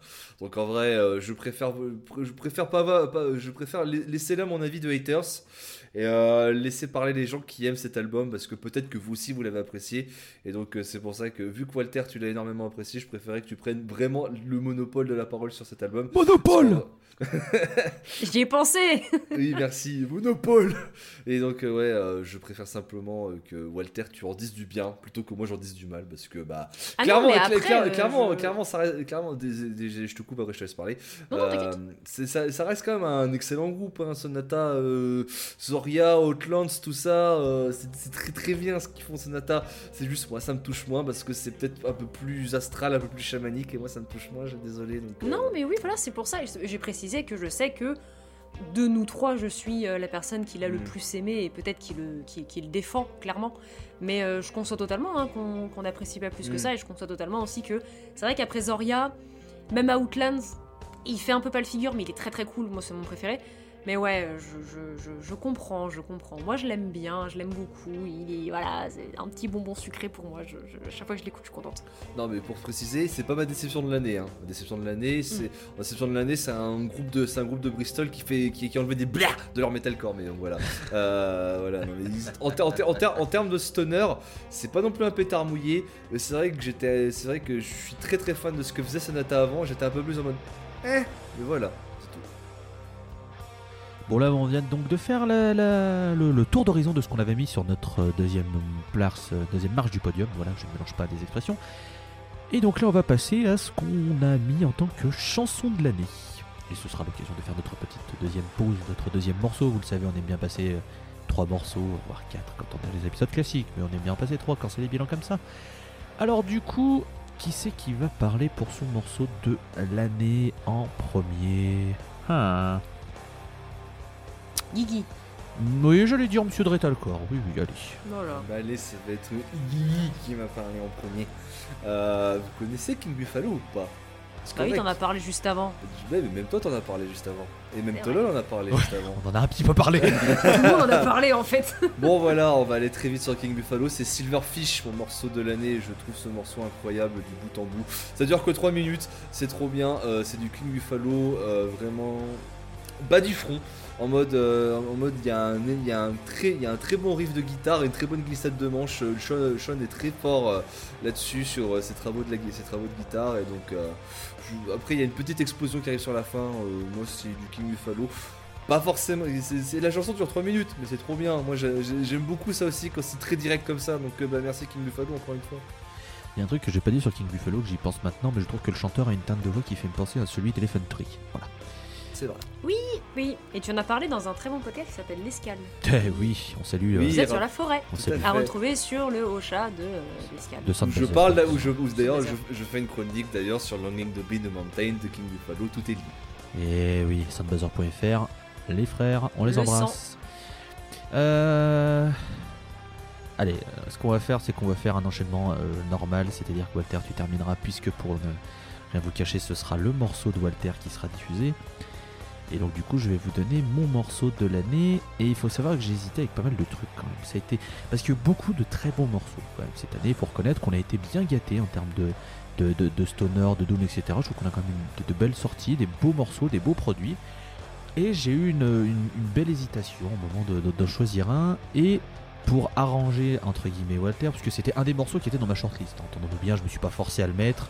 Mais disons que ça nous permettait d'en parler un petit peu. j'ai décidé. En plus, c'est un album qui est dans mes émotions en rap, donc ça va. J'ai décidé de, de- de mettre un morceau.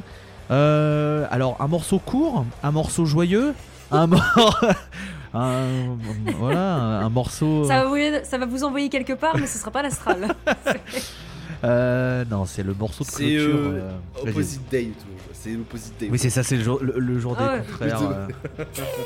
Joyeuse fête C'est le morceau de clôture de l'album Temple de Wolvenest et le morceau s'appelle Souffle de mort. Alors, euh, Souffle de mort, ça dure 10 minutes 25, donc. Donc voilà. Vous êtes pas, pas- Alors, je tiens juste à vous dire, euh, mesdames et messieurs qui écoutez cet épisode, vous êtes pas passé loin de la voir hein, dans l'épisode. On va pas se mentir. C'est Oui. vrai. Il y a une timeline où ça existe, hein, ce moment. hein. mais, euh, mais du coup, ouais, en fait, Souffle de mort, c'est un, un titre qui termine l'album. L'album est déjà très prenant, il est très lourd. Il faut, je préfère prévenir, c'est pas un album qui a pour moi à mettre entre toutes les oreilles parce que c'est quand même, ils arrivent à créer une ambiance qui est très glauque, très particulière, très occulte. Ça tombe bien, c'est ce qu'ils veulent faire. Mais voilà, si vous n'êtes pas euh, préparé à ça, ça peut être un peu dérangeant et je, peux comprendre que ce soit un groupe qui soit très difficile d'accès. Non, moi j'attendais beaucoup cet album parce que on en a parlé dans un épisode de la scène. J'aime beaucoup Wolvenest. Et, euh, et du coup, j'attendais ce, temple et arrive ce dernier morceau. Où alors là, mais c'est un rite euh, sacrificiel occulte à la gloire de je sais pas quel être maléfique, mais mais mais c'est un, titre incroyable où euh, Sharon Chazula étant prêtresse démoniaque, démonique, ne chante même pas. Elle est vraiment dans une espèce de de de de, de- de- c'est du ouais, c'est du- c'est- du parler vraiment hein, clairement ce sont des incantations avec ce silence. Les sorcières dansent qui moi me, me, me, oui oui dansez sacrifiez-moi c'est bon je n'ai pas de problème. Vraiment vraiment un gros gros gros amour sur, euh, ce titre et sur cet album. Il, était, il faisait partie des, albums qui ont un peu gratté le, podium, je vais pas vous mentir. Je pense qu'il l'est pas parce qu'il faut quand même dire que c'est un, un album qui dure 1h20, donc c'est quand même un sacré bestiau. Mais voilà, c'est mon morceau de l'année, Souffle de mort de Wolvenest, parce que. tu te fais. Ah, Il est. Oui. Voilà, oui. Ouais. voilà. Mm, ça fait avec le mien, hein, du coup. Oui, oui, hein. bah oui. je sais. On, on est dans cette timeline, tout va bien. C'est oui, oui, je, oui, totalement. Moi qui défonçais Volvenest hein, sur l'épisode en question. Voilà, je ferme bien ma gueule maintenant. Moi, je dis plus rien. C'est bon, j'arrête. Suffit. Épisode Pardon de la 11 farce. sur la Belgique, rappelons-le. Avec une très belle pochette de belge. Dreadalcore.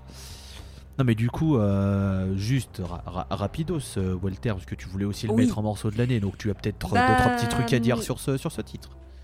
Ouais, bah, à part que maintenant je ferme bien ma gueule hein, quand je commence à parler de groupe, parce que quand je commence à dire ouais, j'aime pas trop, au final, un an après, je, suis- je suis en concert et je suis oui Non, Volvenest, ça a joué le fait de les voir en concert.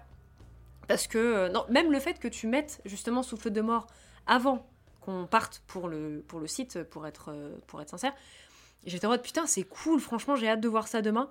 Et le concert, c'est peut-être pas dans les top concerts du festival, mais ouais, putain, euh, c'était incroyable. Et quand je suis rentrée sur le, sur le chemin du retour en train, j'ai dû l'écouter trois fois, Souffle de mort.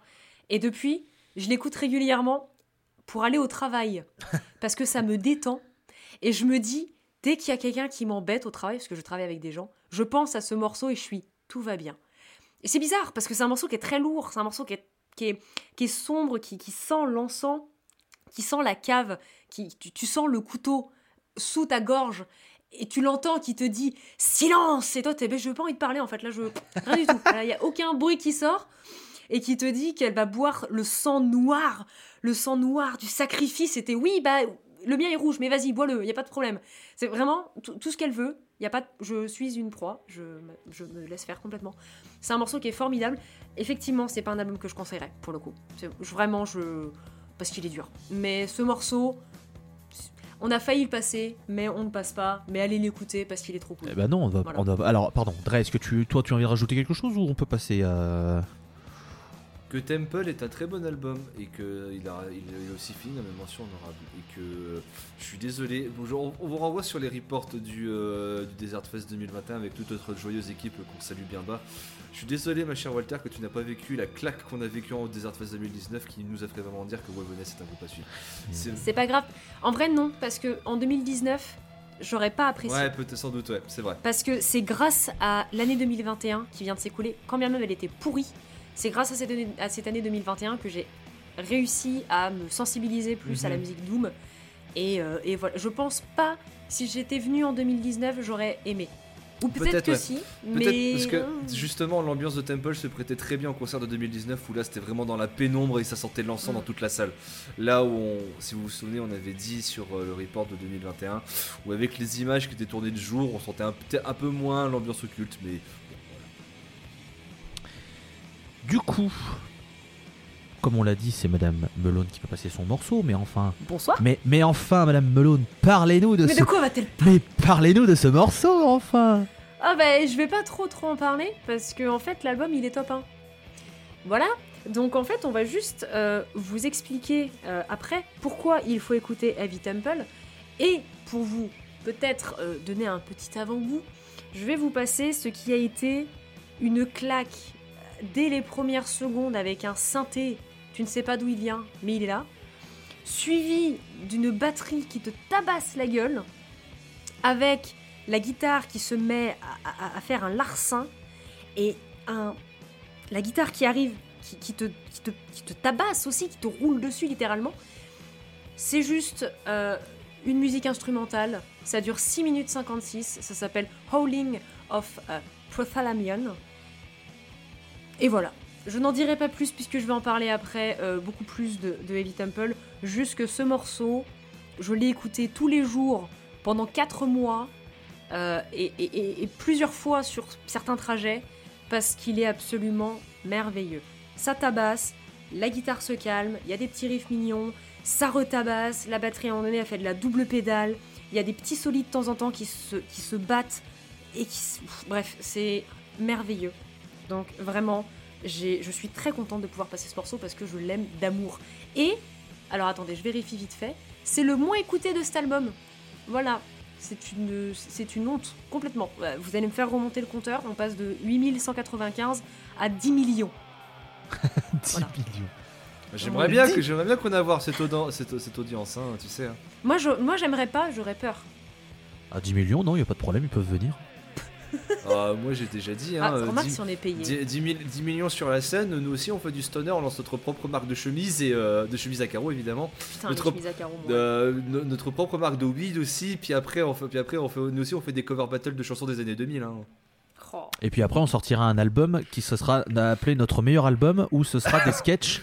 Ce sera euh, que de la merde, ce sera que de la merde dans Barquette alors qu'on Eh, a, alors qu'on a, ou paix LOL, MDR, moi je préfère le paix parce que c'est plus harmonieux. alors, qu'on a un putain de background musical, mais désolé, euh, pour- désolé, on, on s'est perdu. Euh, la chanson. Non, non, mais Ben, je vais pas vous demander votre avis, vous avez pas écouté. c'est vrai. Désolé. Non, mais je, je vais pas mentir, je vais pas pas faire genre. Hein. Oui, oui, désolé. c'est ça. Mais, voilà, mais, mais en tout cas, on va quand même s'écouter Howling Over Prothalamion. Ah merde, j'ai voulu faire le mec stylé, j'ai pas réussi. Il est chiant, hein Howling Prothalamion. Over Prothalamion. Voilà. Ah, c'est chiant. Qui est donc euh, sur l'album Lupia Maurice David Temple. C'est le morceau préféré de l'année de Madame Walter Melon et on se retrouve juste après.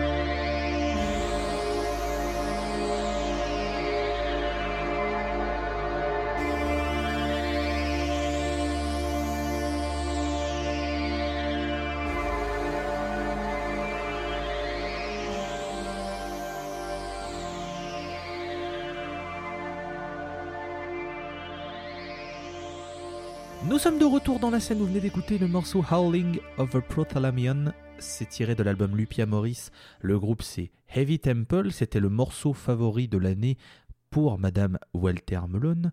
On parlera un petit peu de cet album d'ici quelques minutes, mais avant cela, on va rentrer dans la troisième partie de notre bilan avec avant de vous dévoiler notre top 1, quelques petites mentions honorables qu'on a envie de citer, parce que quand même, on ne pouvait pas tout mettre dans un top 3.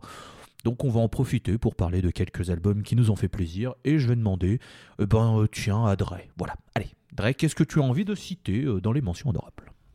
Oh bah écoutez, j'en ai déjà cité pas mal, hein, donc on va leur dire le Monolord, euh, le Volvenest, moi j'ai bien aimé. euh. Après il y a beaucoup d'albums qui sont aux frontières du stoner que je sais pas vraiment si on a le droit, hein, vous savez, euh, genre le le P de Cult of Noise je l'ai bien aimé, est-ce qu'on peut vraiment le citer dans le stoner Le dernier Royal Blood, avant ils en faisaient un peu, du rock faisait, maintenant pas vraiment, donc c'est ça le truc. Hein. Donc ouais, il y a beaucoup d'albums comme ça. Year of No Light, est-ce que ça passe dans le stoner? Je suis pas sûr. Vous voyez, euh, c'est beaucoup d'albums qui sont aux frontières du stoner, mais qui m'ont quand même plu, même si pour moi je les raccrocherai un peu, même si vous savez qu'on en parlera peut-être pas dans la scène parce que c'est peut-être pas assez proche du stoner. Donc euh, c'est vraiment ça. Un autre album qui par contre lui est vraiment euh, aux portes du podium. Si vraiment on aurait fait plus qu'un top un top 3 et le- par exemple un top 5, lui serait à la quatrième place, ce serait euh, le Dahlia de, de petits israélites de Ouzo Bazooka. On en avait déjà parlé dans, euh, dans euh, le, calendrier, de de, tout à fait. de, deux- de 2020. euh, alors que si, vous- si, si Holy Monitor vous aimez bien, je pense que Ozu Bazooka vous, vous aimerez encore plus parce que c'est vraiment un psychédélisme très ensoleillé avec bah, justement ils viennent d'Israël donc beaucoup d'influence du Moyen-Orient, j'aime beaucoup aussi. Et dans la même veine aussi, Elton Gun a sorti un Elton Boone a sorti, euh, a sorti un album aussi en 2021, euh, Yol, qui est dans la même veine. Donc euh, ouais, cette année, pas trop de Doom pour moi, ce sera plus du rock psychédélique et euh, influence, influ- inf- influence un peu orientalisante, et c'est très bien. Moi, j'aime beaucoup aussi. Euh, Walter, tiens, je t'en prie. Je ferai les miennes après. Bah moi je t'emmerde et je mets le Royal Blood en mention honorable. voilà. Parce que Nick, sinon il aurait été top 1. Sachez que cet album, te fait bouger ton cul comme pas possible. Et je m'excuse si vous entendez la pluie, j'habite en Bretagne, il pleut. Voilà. Mais euh, oui, non, moi je mets totalement le Royal Blood euh, en mention honorable. euh, même s'ils sont plus vraiment, on peut plus vraiment trop les qualifier dans le stoner. Honnêtement, cet album c'est. Vous aimez la joie, vous aimez la bonne humeur, on n'en a pas trop eu visiblement dans les albums qu'on a, qu'on a présentés un peu là aujourd'hui. Et ben là, c'est de la danse, de la joie, de la bonne humeur, du soleil et tout ce que vous voulez, avec un peu de fuzz. Donc voilà, moi je vous mets ça. J'ai envie de mentionner rapidement euh, Doom Machine de Miss Lava, que j'aime bien. Euh, voilà, il, il- il aurait pas été dans le top dans tous les cas, mais franchement, c'est un album qui est très très cool. Voilà, ça top quand il faut, c'est très cool. Et euh, Monolord, Your, Your Time to Shine. Voilà. Je, je me, je me maintiens à 3. Euh, Your time to shine. Voilà, parce que j'ai pas eu le temps, enfin j'ai pas eu le temps, si, oui, j'ai pas eu le temps, puisque euh, en ce moment j'ai pas le temps, mais euh, pff, album euh, très très cool, et je pense que si je l'avais plus écouté, il aurait peut-être été genre top 3. T'as pas Mais le temps, voilà, t'as pas le temps, ton esprit est ailleurs. et, et vise ailleurs. Très bien. Superbe. Ça, je te laisse là-dessus. bah écoute, moi j'ai pas mal de mentions honorables. Je vais quand même faire un petit tour euh, d'horizon de ce que j'ai bien aimé cette année, mais qui ne pourrait pas rentrer dans un top. Par exemple, dans les albums à la frontière, je vais quand même le citer, Ashton Grim de Mastodon, puisque il y a quand même pas mal de morceaux avec des passages où tu fais ouais, c'est quand même bien stonerisant doom, un petit peu dans l'esprit quand même. Donc, alors je peux pas le mettre dans le, dans le top stoner, mais je suis obligé d'en parler contractuellement parlant, déjà, en fait avec moi-même. Donc euh, bah désolé. Il est en CDI avec euh, ça, ça- si ça- seulement. si pas. Si seulement. Euh, pareil dans les albums à la frontière, mais là c'est plus Sludge et TMNK de Dune. Ouais, bah oui, Parce que- j'ai hésité, mais euh, voilà. On peut pas le mettre techniquement parce que c'est plus du métal progressif, mais tu sens vraiment les influences Sludge dedans. Donc voilà, on le cite un peu en, comme a fait Dre avec Year of No Light ou Cult of Luna, on les cite juste parce que ça reste des très bons albums, mais on pouvait pas les mettre vraiment à, l'honneur dans nos, dans tops. Euh, pour revenir sur des disques qui sont sortis cette année et qui sont là dans le spectre euh, euh, du stoner, et- etc. Alors, euh, l'éponyme de The Wo Signal que j'aime beaucoup, euh, rock euh, euh, psychédélique sucré, euh, très ensoleillé, euh, voilà, très très bien. Premier, euh, album pour, euh, le trio lyonnais, euh, gros, gros amour, euh, gros amour sur eux, notamment le morceau Janice qui était dans, mes, euh, dans, dans, mes, dans, mon- dans ma shortlist des morceaux de l'année, mais voilà. Euh, L'album de Green Lung, que j'ai pas encore pris le temps de réécouter, mais je sais que l'écoute que j'avais faite, j'avais trouvé ça très cool. Donc euh, voilà, Green Lung, valeur sûre- qui est devenu maintenant une valeur sûre en deux albums. Bon bah bravo. bravo à eux. Bravo, merci Zizi. ouais, Exactement, exactement. Euh, contrairement à Lucifer, que j'ai pas du tout réécouté et que j'ai pas du tout envie de réécouter, parce que l'écoute que j'en ai faite m'a pas du tout convaincu d'ailleurs, je- je- j'y pense. Oh, ça c'est. Lucifer 4. Alors peut-être que. euh, alors, à sa décharge, euh, le Lucifer il est sorti le même jour que le Green Lung et le Mastodon, et il y avait un autre truc, je crois. Le, Oui. le, mono, le monolord aussi. Donc Oui, voilà. ouais, ouais, Voilà, il y avait, il y avait une grosse, grosse, grosse journée et c'est voilà, il y en a un qui, il y a un album il fallait qu'il paye et c'est tombé sur sur Lucifer. Donc là, je suis un petit peu, un petit peu, on va dire déçu, mais peut-être que d'ici quelques mois, je serai en mode, ok, non, il y a quand même des très, très, très bons trucs. Euh, Qu'est-ce que je peux vous dire Si, bah Vertigo de Jess and the Ancient Ones. Parce que en Finlande, il n'y a pas que euh, des gens qui veulent cramer des églises et faire du black, il y a aussi des gens qui font du rock psychédélique occulte. Et euh, bah, Jess and the Ancient One, très bon album que je, recommande chaudement, euh, vachement, vachement bien. Euh, alors, il a gratté mon top celui-là. C'est A Story of Darkness and Light d'Eldovar. Euh, le projet mixant euh, les membres de Cadavar avec les trois quarts d'Elder. Le bassiste d'Elder étant euh, Jack Donovan qui était aux États-Unis n'ayant pas pu bouger pour des raisons de Covid. Pas qu'il l'ait lui, mais pour les raisons euh, strictes de voyage, etc. Euh, je pensais pas que l'album serait aussi bien. Franchement, l'album est vraiment, vraiment très très bien et il prend de la valeur à chaque écoute en fait. C'est un album qui, nécessite de, prendre son temps, de saisir bien toutes les petites nuances, les petites influences qu'ils ont.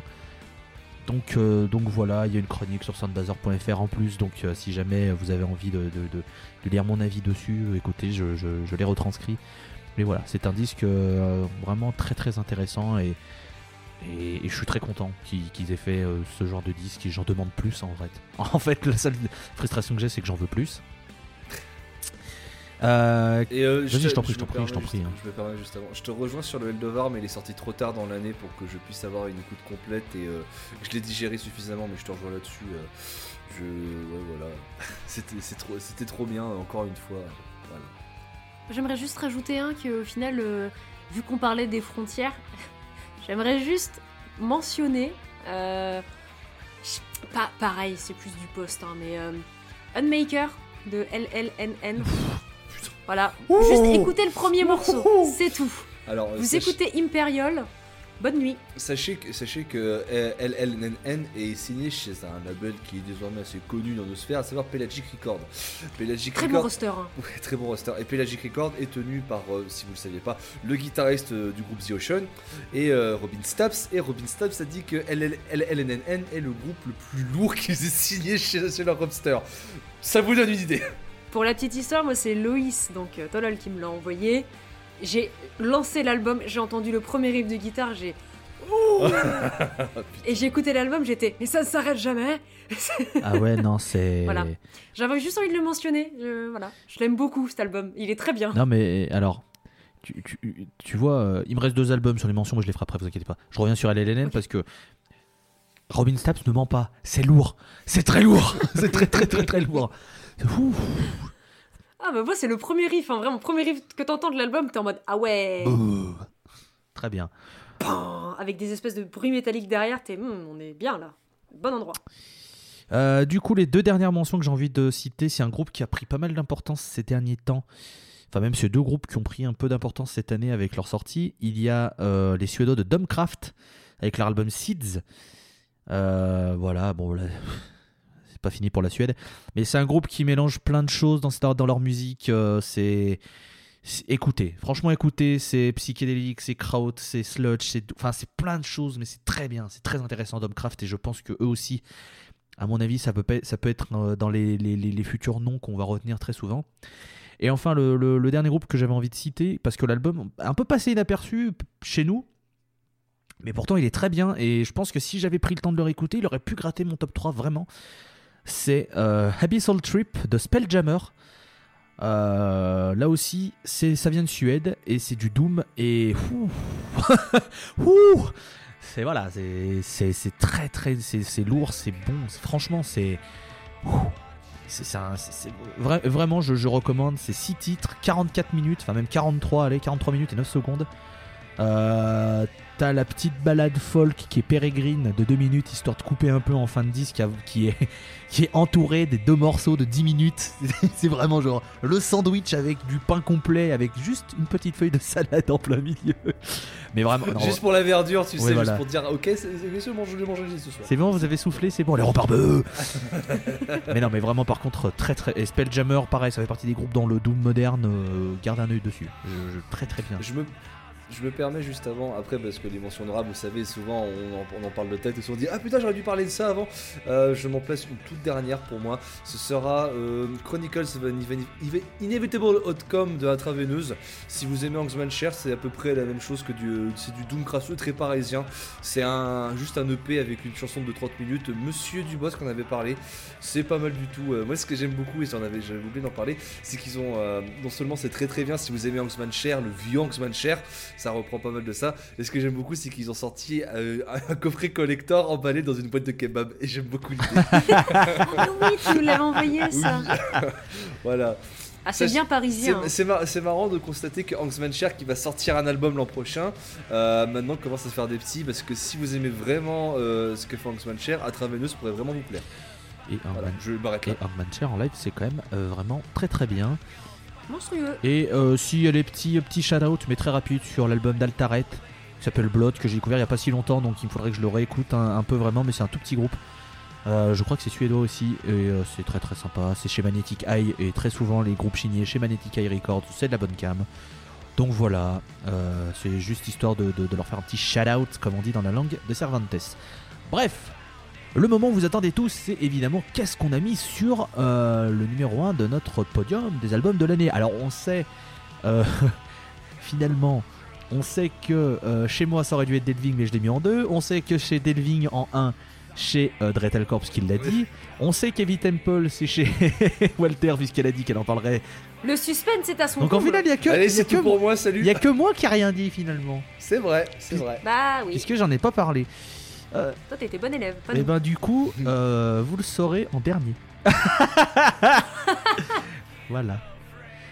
Ah, il est taquin. Bien sûr, je suis taquin. Il est coquinou. Il est, Il est Vous fort. savez aussi que de toute façon on terminera avec, un, on terminera avec un morceau de Delving. Ça vous le savez, puisque en plus Voilà. en toute logique il y a eu un morceau euh, par Walter, un morceau par mes soins, donc il restait forcément un morceau pour Dre, et on s'était tombé, on était tombé d'accord qu'on lui laissait le, le morceau pour l'album de l'année. Complètement.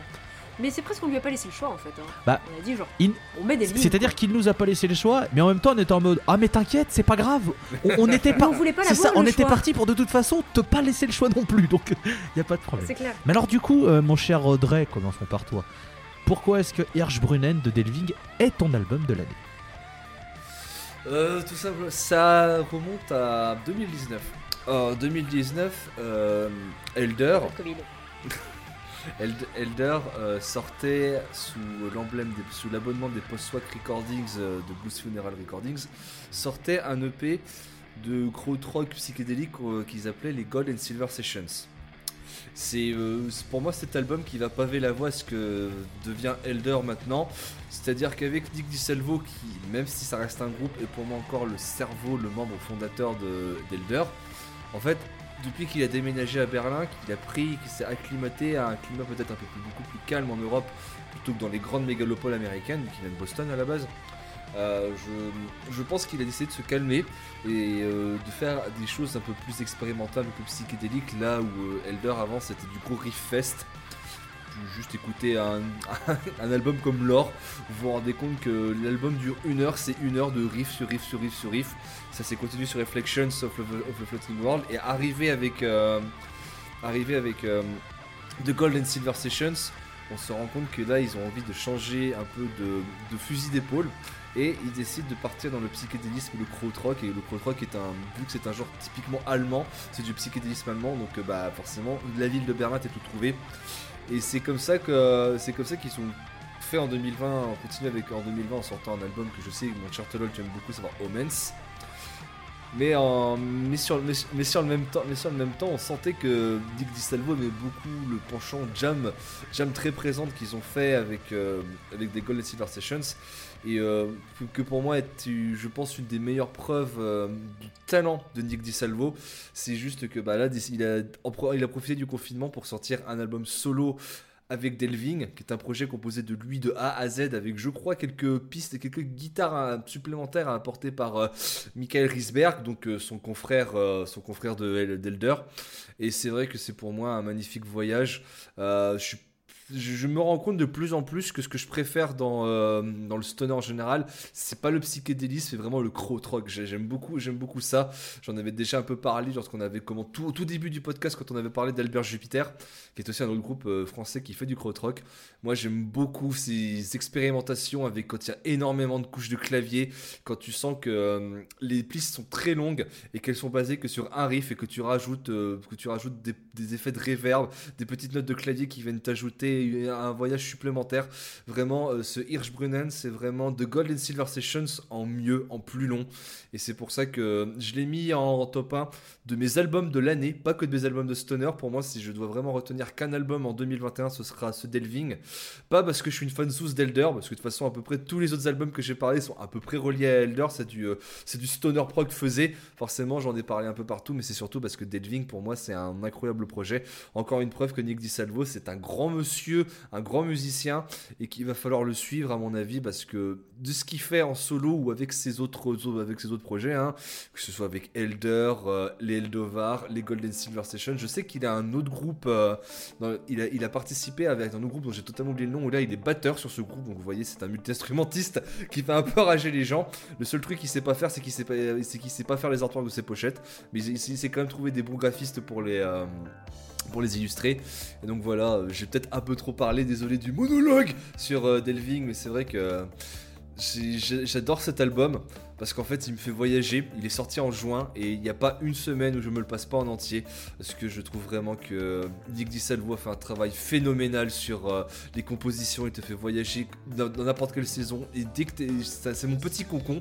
Dès que je me sens euh, peut-être euh, trop terre à terre, que je me sens pas trop bien, c'est un album que je sens va durer, va durer chez moi sur la durée dans ma vie. Peut-être, j'espère, pas me tromper en disant que Nick DiSalvo devient avec cet album, c'était déjà avant avec Elder, mais devient désormais un, musicien que je respecte énormément et euh, que, qui maintenant va marquer un peu mon panthéon musical, je pense, parce que Delving, vraiment, euh, voilà, c'était mes tous sur Delving. Écoutez Delving, on mettra un morceau à la fin.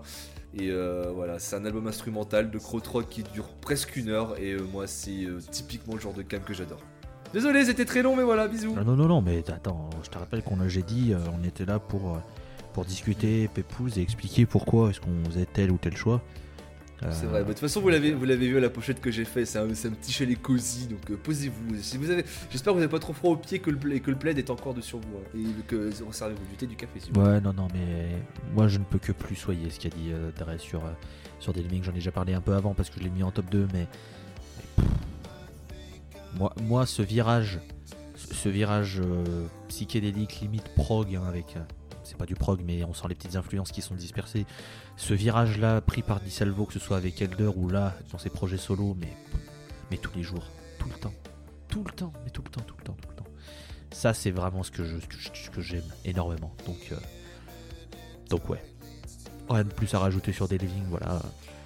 Franchement, moi non plus. Hein. C'est le... message est passé. Je pense que là, si vous n'avez pas envie d'écouter Delving, il euh, y a un problème.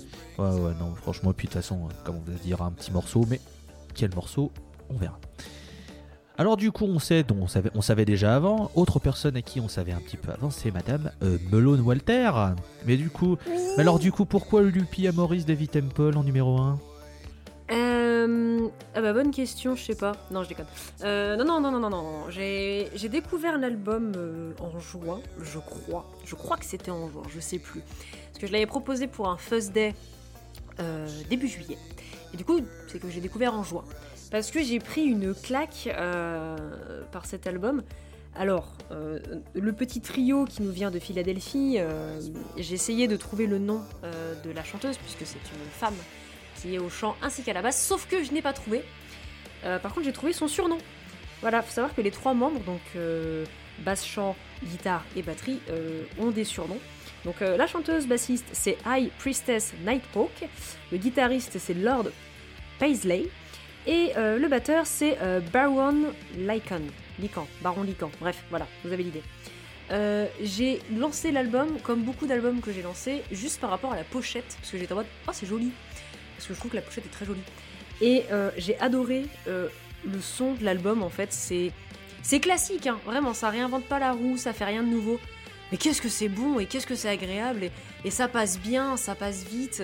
C'est un album qui est pas trop long, il dure 32 minutes. 32 minutes, c'est rien. Il y a 5 pistes, c'est que dalle. Et franchement, vous passez un super moment en l'écoutant parce que il y a quelque chose d'assez lourd. Le son est très puissant. Euh, il se considère comme étant un trio de Doom. À la limite, au début, je pouvais comprendre les influences Doom. Là, j'en entends pas tant que ça. Ou alors, c'est peut-être moi qui suis euh, complètement ok avec ça et du coup, je, suis moins hérissé au contraire. Mais euh, c'est du gros rock euh, qui, fracasse bien comme il faut quand il faut. C'est puissant, c'est sauvage. Il y a vraiment une énergie folle qui se dégage. La chanteuse a une voix, mais qui est profonde et, qui est bah, encore une fois puissante parce que vraiment, elle, elle, elle, est. Il y a, tellement de de- d'émotions dans sa voix, je trouve. Enfin bref, c'est magnifique. Tous les musiciens sont talentueux, il n'y a vraiment pas à chier. Le batteur, je mets une pièce sur le batteur, il est incroyable. Et, euh, et ouais, non, je l'ai écouté, euh, je l'ai écouté, je pense, euh, une fois toutes les semaines, là, depuis, euh, depuis que j'ai découvert, donc depuis juin. Je crois qu'il était, je sais pas s'il est sorti il y a si longtemps que ça au final, il a dû sortir genre en mars ou avril, une connerie du genre. Et vraiment, c'est merveilleux. Toute la disco est très très cool, mais alors vraiment cet album, je trouve que c'est J'espère l'album avec lequel ils vont vraiment décoller, parce qu'ils sont pas tant que ça connus, ils ont même pas 4000 auditeurs sur Spotify, même si Spotify c'est pas vraiment un indicateur, mais ça aide quand même un petit peu. Et encore une fois, la piste qui a le plus d'écoute, euh, c'est la première de l'album, il y en a 31 000, c'est rien 31 000, c'est que dalle. Donc euh, jetez-vous sur cet album honnêtement, voilà, une demi-heure de votre journée, ça passe tout seul, c'est euh, c'est vraiment hyper agréable, et encore une fois, c'est peut-être pas hyper original, mais franchement, j'ai vraiment adoré cet album. J'ai du mal à faire un top parce qu'en fait, je me suis rendu compte en faisant le top qu'il y avait beaucoup d'albums de stoner que j'avais bien aimés, mais pas que j'avais adoré. Et celui-là fait partie de ceux que j'ai vraiment adoré dès la première écoute et que je me réécoute très régulièrement, même euh, encore là. Et voilà, donc euh, vous avez entendu de toute façon avec euh, Howling of a Prothalamian, il est chiant à dire ce nom, ça m'énerve, que c'était quelque chose qui était assez sévère dans le sens où ça tabasse bien, et bah tout l'album il est comme ça, mais avec une voix en plus qui est magnifique. Mais je sais que vous avez pas écouté. Désolé. Alors moi j'ai deux trucs. Donc- Moi j'ai deux trucs à dire par rapport à cet album. Alors alors trois. Alors oui, je suis désolé, je n'ai pas je n'ai pas écouté l'album. C'est pas grave. Deuxièmement, euh, sur quel label il est? Euh, Magnetic Eye euh, Record. Voilà. c'est juste histoire de rajouter une petite, euh, petite couche, voilà, sur ce label. Et euh, troisièmement, c'est juste pour rappeler donc que le groupe existe depuis 2012 et que c'est leur premier album. Voilà. Oui, c'était des EP avant qu'ils avaient fait, je crois. Donc voilà. EP et single. Mais euh, mais bon, écoutez, euh, il faudra qu'on l'écoute. Voilà, tout simplement. euh. Franchement, je pense que vous pouvez, pouvez passer un... Ça, ça va peut-être pas être en mode ok, enfin, vous allez pas être en putain, c'est ouf Vous allez être, je pense, ça va être ok, c'est cool Genre, tu passes un bon moment quand même. Et j'ai. Putain, j'aimerais tellement les voir en live. Parce que le batteur, je veux voir comment il fait. Il, il maltraite sa batterie. C'est. Bienvenue dans le. Stoner Doom. Et la, et, et- et la chanteuse qui, qui fait aussi de la basse, il y a des petites lignes de basse parfois, mais oh, oh là là, qu'est-ce que c'est bon. Si euh, Walter vous a pas donné envie d'écouter Elite Temple, je sais pas ce qu'il vous faut. hein. Sinon, je peux venir chez vous pour vous faire écouter. Hein. J'ai pour vous casser la gueule, mais Non, non, non, non, non, non, de l'amour, de l'amour, de l'amour en 2022. On en aura besoin. Mais alors du coup, qu'est-ce que j'ai bien C'est quoi ton top oui, un, Qu'est-ce hein que j'ai bien album de l'année, hein? Et si en fait le meilleur album de Monolord, eh ben il était pas signé Monolord. Ah, et alors là ça vous la coupe. Alors c'est exagéré, cette comparaison est très très exagérée, mais il faut dire que le groupe dont je vais parler vient de Suède et fait un Stoner Doom très rifu et très gras. La comparaison elle est facile à faire, sauf que eh ben, je trouve qu'Alastor a un petit truc en plus. C'est ce groupe que j'ai mis en numéro 1, Alastor avec leur album Onwards and Downwards. Je trouve l'album formidable en fait. Dès que je l'ai écouté, j'ai été pris par la qualité des riffs, la qualité de la production aussi. J'ai trouvé vraiment que c'était un, un très très très bon disque. Et, et puis voilà, enfin, je trouve que c'est vraiment. C'est juste super bien. La pochette, euh, je la trouve sobre, mais très très belle. Et puis, j'ai hésité. Il y a des morceaux que je trouve incroyables, genre Nightmare Trip, je la trouve magnifique, le riff te donne juste envie d'être bangé de manière nonchalante sur le, sur le riff, le fait qu'il dure, qu'il revienne, etc. Je trouve le chant très bon. C'est, c'est sincèrement, c'est un petit groupe, mais je souhaite vraiment de, tout cœur qu'ils arrivent à, avoir leur place et qu'ils se fassent un nom. Je sais que l'album a été pas mal repéré par pas mal de monde dans la sphère Stoner Doom. Mais c'est trop bien parce que vraiment ce, disque est ouf, je, persiste. Il y a aussi le. Il y a. Je, cherche le titre du, morceau et ça me, frustre euh, de, ouf. Il y a un morceau qui est ultra péchu, ultra bagarre. Death Cult, voilà.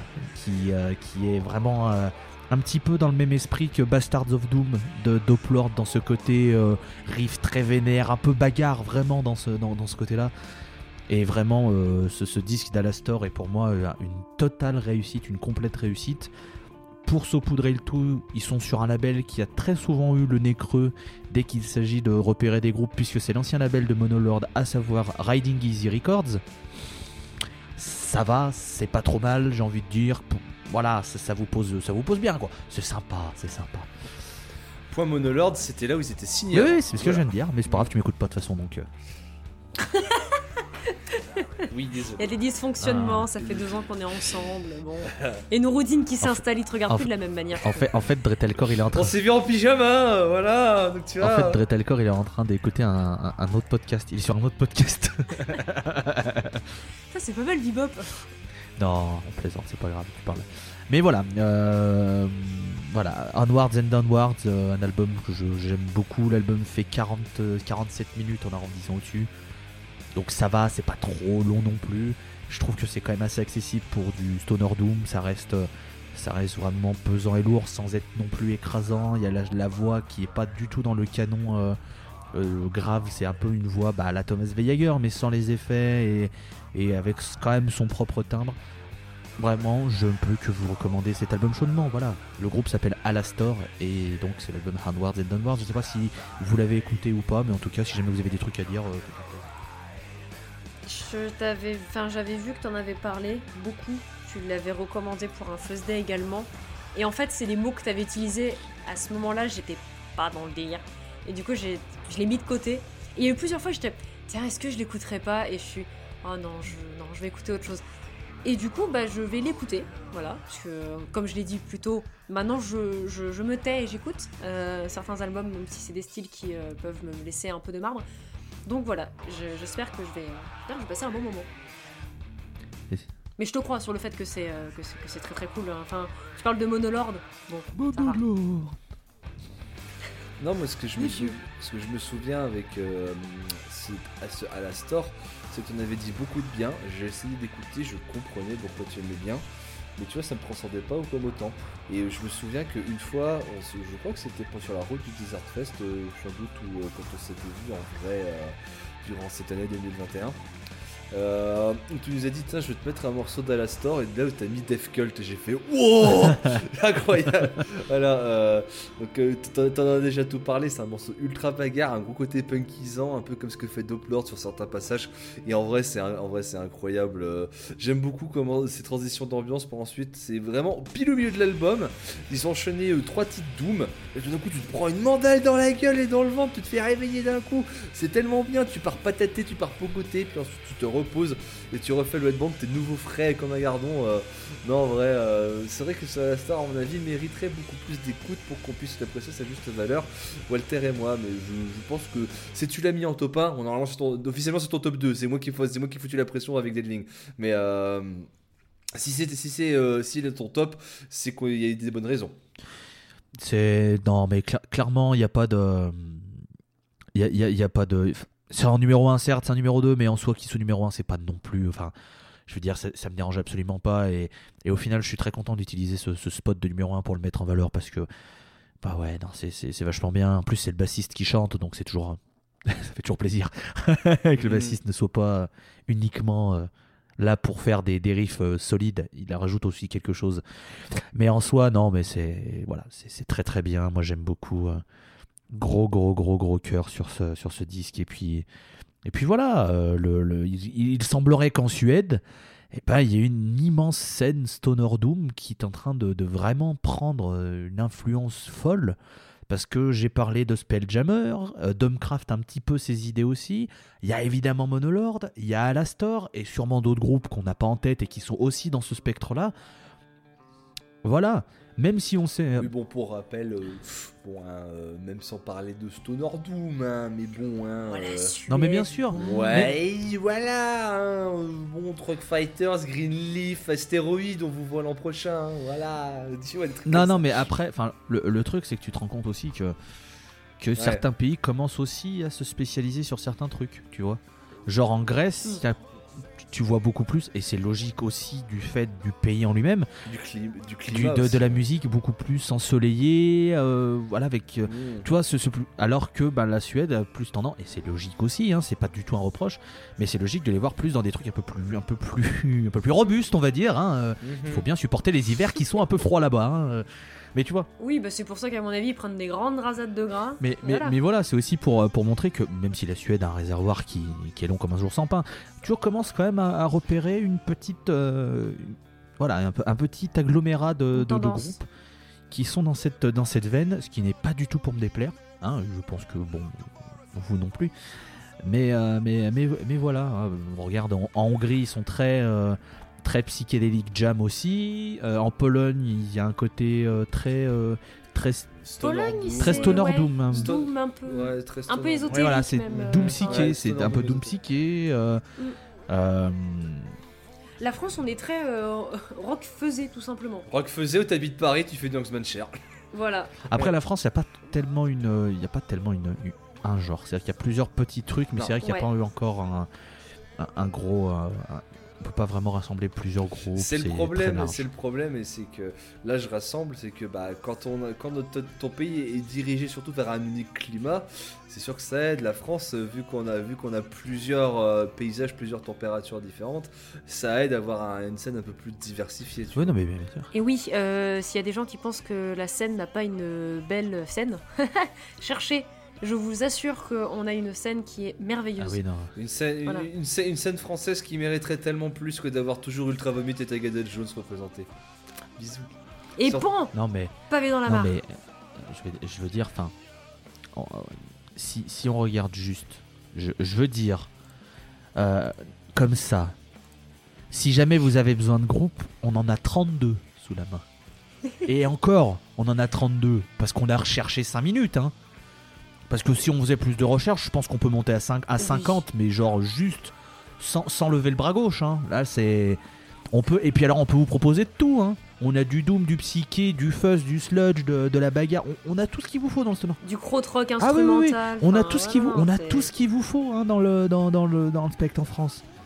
Maintenant, c'est c'est c'est aussi. Alors, je dis vous, majoritairement ceux qui écoutent, vous êtes au courant et on vous engueule pas, bien pas du tout. Mais mais ça sert aussi pour que, bah, en fait, il- voilà, le, le rock il existe. Le rock français bon, il Mm. existe. Il faut juste sortir de ce qu'on vous montre, les le, le- de ce que le, le- le- de ce que en global on vous montre comme étant du rock et vous dire non.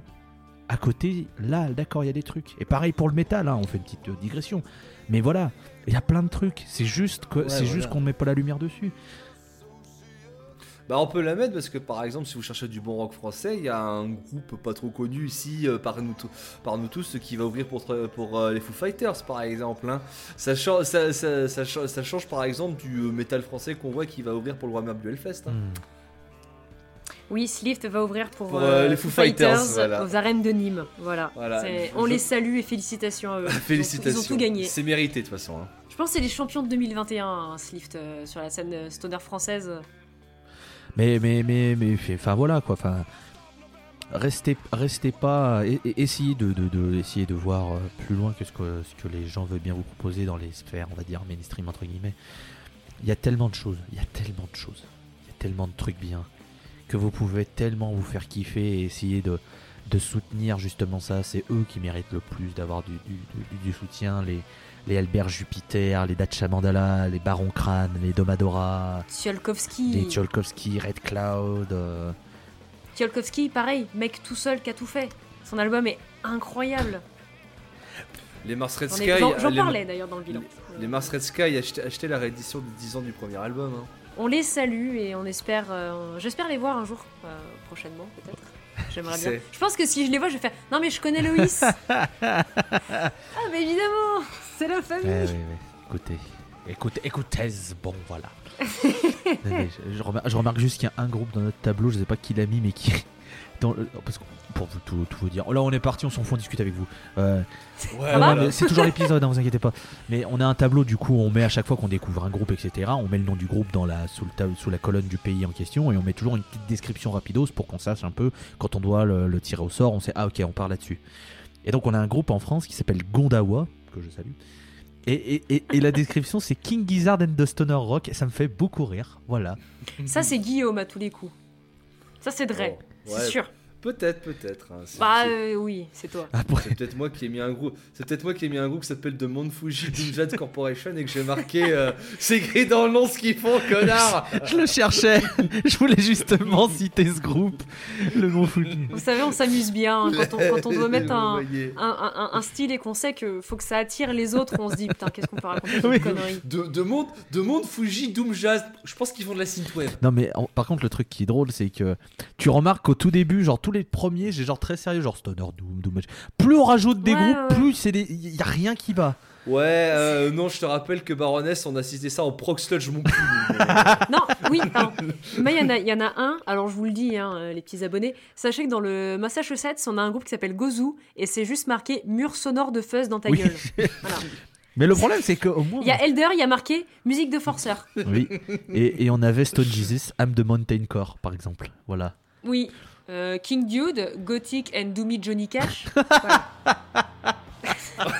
On avait aussi euh, Villagers euh, Yan in a City, on avait appelé ça du Azukiru Music. Oui parce qu'il y a- C'est Qu'on vrai. salue, qu'on Bah, salue, il était venu nous en parler Et on d'ailleurs. vous, Oui, et voilà. ouais, et on vous invite à aller l'écouter, à écouter euh, d'ailleurs l'é- l'épisode où il en parle. L'épisode Et 7. D'ailleurs, il était. Non, ça c'est sur la Grèce. Et ben Ah oui Mon petit. Non, il est. Non, il a parlé de Villager. Ah non, pardon, j'ai confondu avec and Sky parce que Method and Sky aussi, on a Asukiro Oui, Music. carrément. Ah oui. Excusez-moi, c'est pour ça.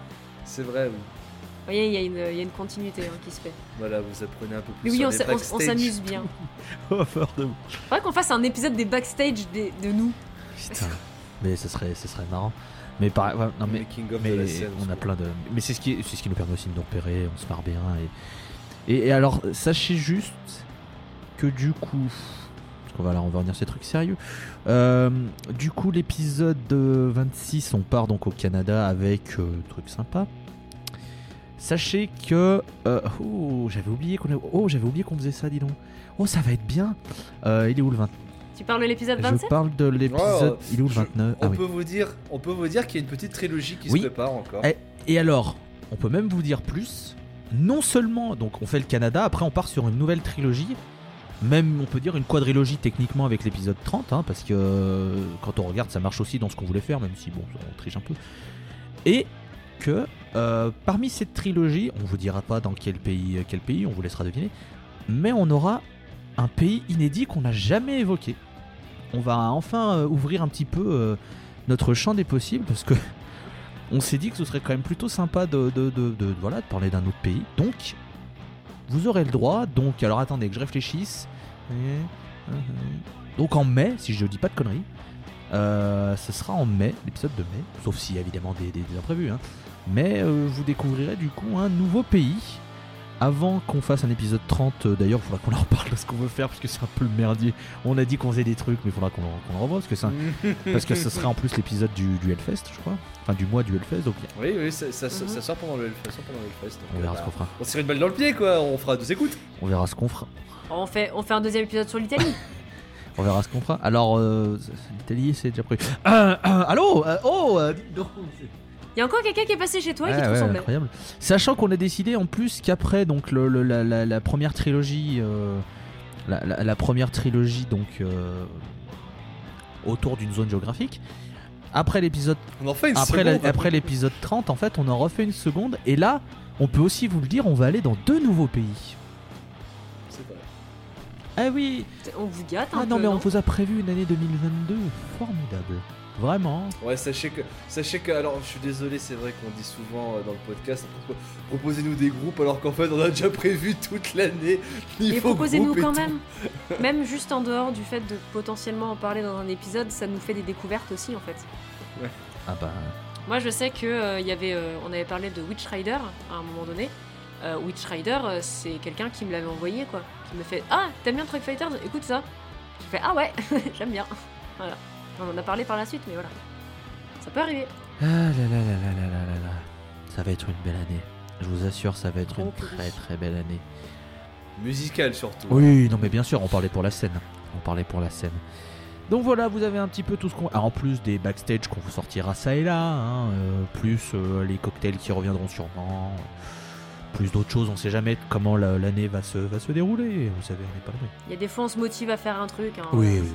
Des fois on se motive à faire un truc et on ne le fait jamais. Au final on se rend compte qu'on a bien fait de pas le faire parce qu'il s'avère que les gens sont des sacs à merde. Donc bon. J'avais pas vu, pardon, pour revenir sur les groupes, j'avais pas vu en Hongrie, Pilote Voyager, le tag- la tagline c'est Bon voyage sur Psyche Airlines. Ça me fait beaucoup rire. Ça me fait beaucoup rire, bref. Voilà. Euh, sur ces entrefaits, on va terminer ce petit bilan. Vous avez vu, c'était détente. hein. C'était vraiment le, but de, clairement, là, hein. de, de commencer l'année pépouse. Voilà, on commence l'année pépouse, on se prend pas la tête, on tranquille. Épisode qui fera deux heures, très bien. Ouais. Très bien. Ouais, au calme. Sachant qu'on va donc terminer avec un morceau, mais avant cela, je vais remercier Walter Melon d'avoir été avec là, avec, avec là, pas du tout avec nous, d'avoir été là avec nous. Voilà, c'est mieux. Dans ce sens-là. D'avoir Et bah profitez de vous, écoutez les enfants, c'est tout ce que j'aurais à vous dire. profité. Non, écoute, un plaisir d'avoir passé une nouvelle année avec vous. Toujours très contente d'avoir vu deux mecs qui m'ont aggro pour que je fasse un podcast avec eux. Euh, je vous aime, euh, aimez-vous. Et puis j'ai pas d'idée de fin, donc bisous. Et ça rime. Euh, moi, je veux vous remercier d'avoir d'être aussi nombreux. N'hésitez pas aussi à nous rejoindre sur les réseaux sociaux, arrobase la scène POD. Mhm. Parce que plus on est de fous, plus on rit, et plus on est de fous, bah c'est cool, parce que bah, c'est bien plein d'auditeurs. Nous, on veut plein d'auditeurs et d'auditrices, évidemment. Euh, mon cher Dre, merci d'avoir été là. Merci à tous et à toutes pour votre présence maintenant depuis plus de deux ans. Incroyable. On, commence à avoir un petit peu de reconnaissance parce que bon, faut pas oublier que nous sommes dans une, nous parlons d'un- d'une scène ultra de niche. hein. Donc on commence à un peu pouvoir, parler un peu avec les gens tout autour de cette scène et nous ça nous fait extrêmement plaisir parce que c'est le but de ce podcast, c'est de pouvoir euh, parler euh, de Stoner Doom, notre genre préféré avec vous. Et donc euh, bah ça, ça marche, peu- ça marche du feu de dieu. On a, avec la reprise des concerts qu'il y a eu en 2021, on a rencontré quelques personnes qui nous écoutent et ça fait vraiment chaud au cœur de ça. Et on a rencontré des groupes aussi. Et ça, c'est merveilleux. Parce que moi, je tiens à dire qu'un de mes... Dans mes accomplissements de cette année, bon, il y a eu le côté euh, travail qui se passe plutôt bien, podcast qui se passe plutôt bien, premier festival de musique et première rencontre avec des groupes où on peut leur dire Bah, on est fan de vous et regardez, on a fait un épisode sur vous. Slift. Mais non, c'était une très belle année sur tous les points, en tout cas au niveau du podcast, au niveau de la musique. Puis j'espère que 2022 ce sera pareil. J'aurais rien de plus à dire. donc, Si. euh, Si, si, écoutez, si, tu vas avoir un autre truc à dire. Calme-toi. Je, voulais, je voulais savoir justement si c'était à moi de le lancer, si Bah, tu veux le lancer. Donc, euh, si, tu veux me, si tu veux me lancer, vas-y, mais Bah pas trop écoute, je loin. vais pas te lancer trop, je vais pas te lancer euh, trop trop loin, mais comme vous le savez, ça va être un morceau de Delving euh, de l'album Hirschbrunnen, l'album de l'année pour Monsieur Talcor et moi aussi on va le dire quand même. Enfin, pour le stoner, parce que c'est pas mon album de l'année tout court, c'est un autre débat. Euh, Sunbuzzer.fr. Vous verrez tout. Mais en tout cas, mon cher, mon cher Drake, quel morceau pour conclure tout ça? J'ai longtemps hésité parce que euh, Delving, je, vu que je trouve tous les morceaux in- incroyables du début à la On va fin. passer l'album. Bah, en Allez yes Non, euh, j'ai décidé simplement de vous mettre la piste d'introduction de l'album parce que je trouve que c'est celle qui représente le mieux, qui moi m'a fait dire ok cet album est incroyable rien que la première piste. Donc c'est pour ça que si vous ne connaissez toujours pas Delving, j'espère vous convaincre que cet album est incroyable avec la piste d'ouverture de, de Hirschbrunnen qui s'appelle Ultramarine. On se retrouve le mois prochain pour l'épisode sur le Canada. On espère que ce morceau vous plaira et que cet épisode vous a plu. Euh, passez un bon mois, passez une bonne année. On vous souhaite encore plein de bonnes choses. Gros bisous, prenez soin de vous et à la prochaine. Salut Des gros bisous Bisous Et je coupe le son. Et je remets le son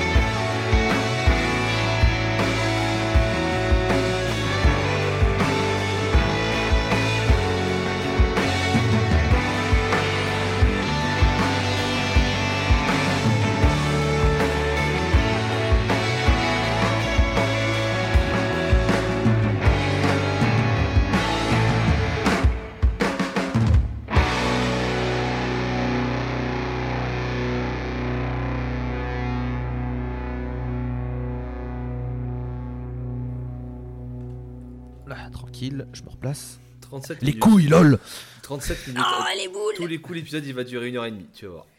Oh oui, oui, y a moyen, oui. Oui, Genre, tu dis ça comme si c'était un reproche. Ah non, pas du j'avoue, tout. t'as un Pas problème du tout, pas du tout. Justement, j'ai re- j'ai remarqué que c'est marrant comme le temps passe vite en votre compagnie. Oh. Ah, mais ça, c'est parce qu'on est beau. Sauf moi. Oh, mais putain, mais ferme ta gueule. J'ai fait exprès, t'en fais pas. Pardon. Oh Oh. Oh, Do dièse. C'est même pas moi qui ai lancé le premier. Do dièse, bravo. Excusez-moi, c'est le café que j'ai bu. Le café, ça te fait roter, toi Non, c'est juste que j'ai bouffé. Non, mais... un argument. non, non, c'est- juste que c'est mi-café, mi-digestion, parce que j'ai bouffé avant de. Parce que je bossais euh, tout à l'heure, donc euh, j'ai mangé un brin, parce que j'étais en train de défaillir. Donc la digestion plus euh, café au lait que j'ai bu, histoire de me mettre un peu de coup de boost. Voilà. Alors, Ouais, tu m'apprends qu'on peut manger. Je savais pas, tu vois. Ouais, je sais. mais C'est un nouveau concept, ça vient- c'est le manging. Le, C'est le, c'est le restoring. le nouveau, di- le nouveau dining. Et après, il y a le napping. Euh, Si jamais vous mangez ensemble, ça s'appelle du co-eating. Oui, le. euh, Par Non, contre, non. Alors, on va peut-être. On va peut- non C'est que vrai Ça truc. dépend le, ce le que co- tu manges, Le, hein. le le co-eating, c'est un vrai truc de la start-up, ça, justement, ça. Oui, Oui. mais le coït, c'est encore autre chose. Oui, voilà, c'est vrai. C'est pas vraiment Oui, pareil. voilà. Oui, mais mais bon, c'est la start-up, qu'est-ce que tu veux. hein.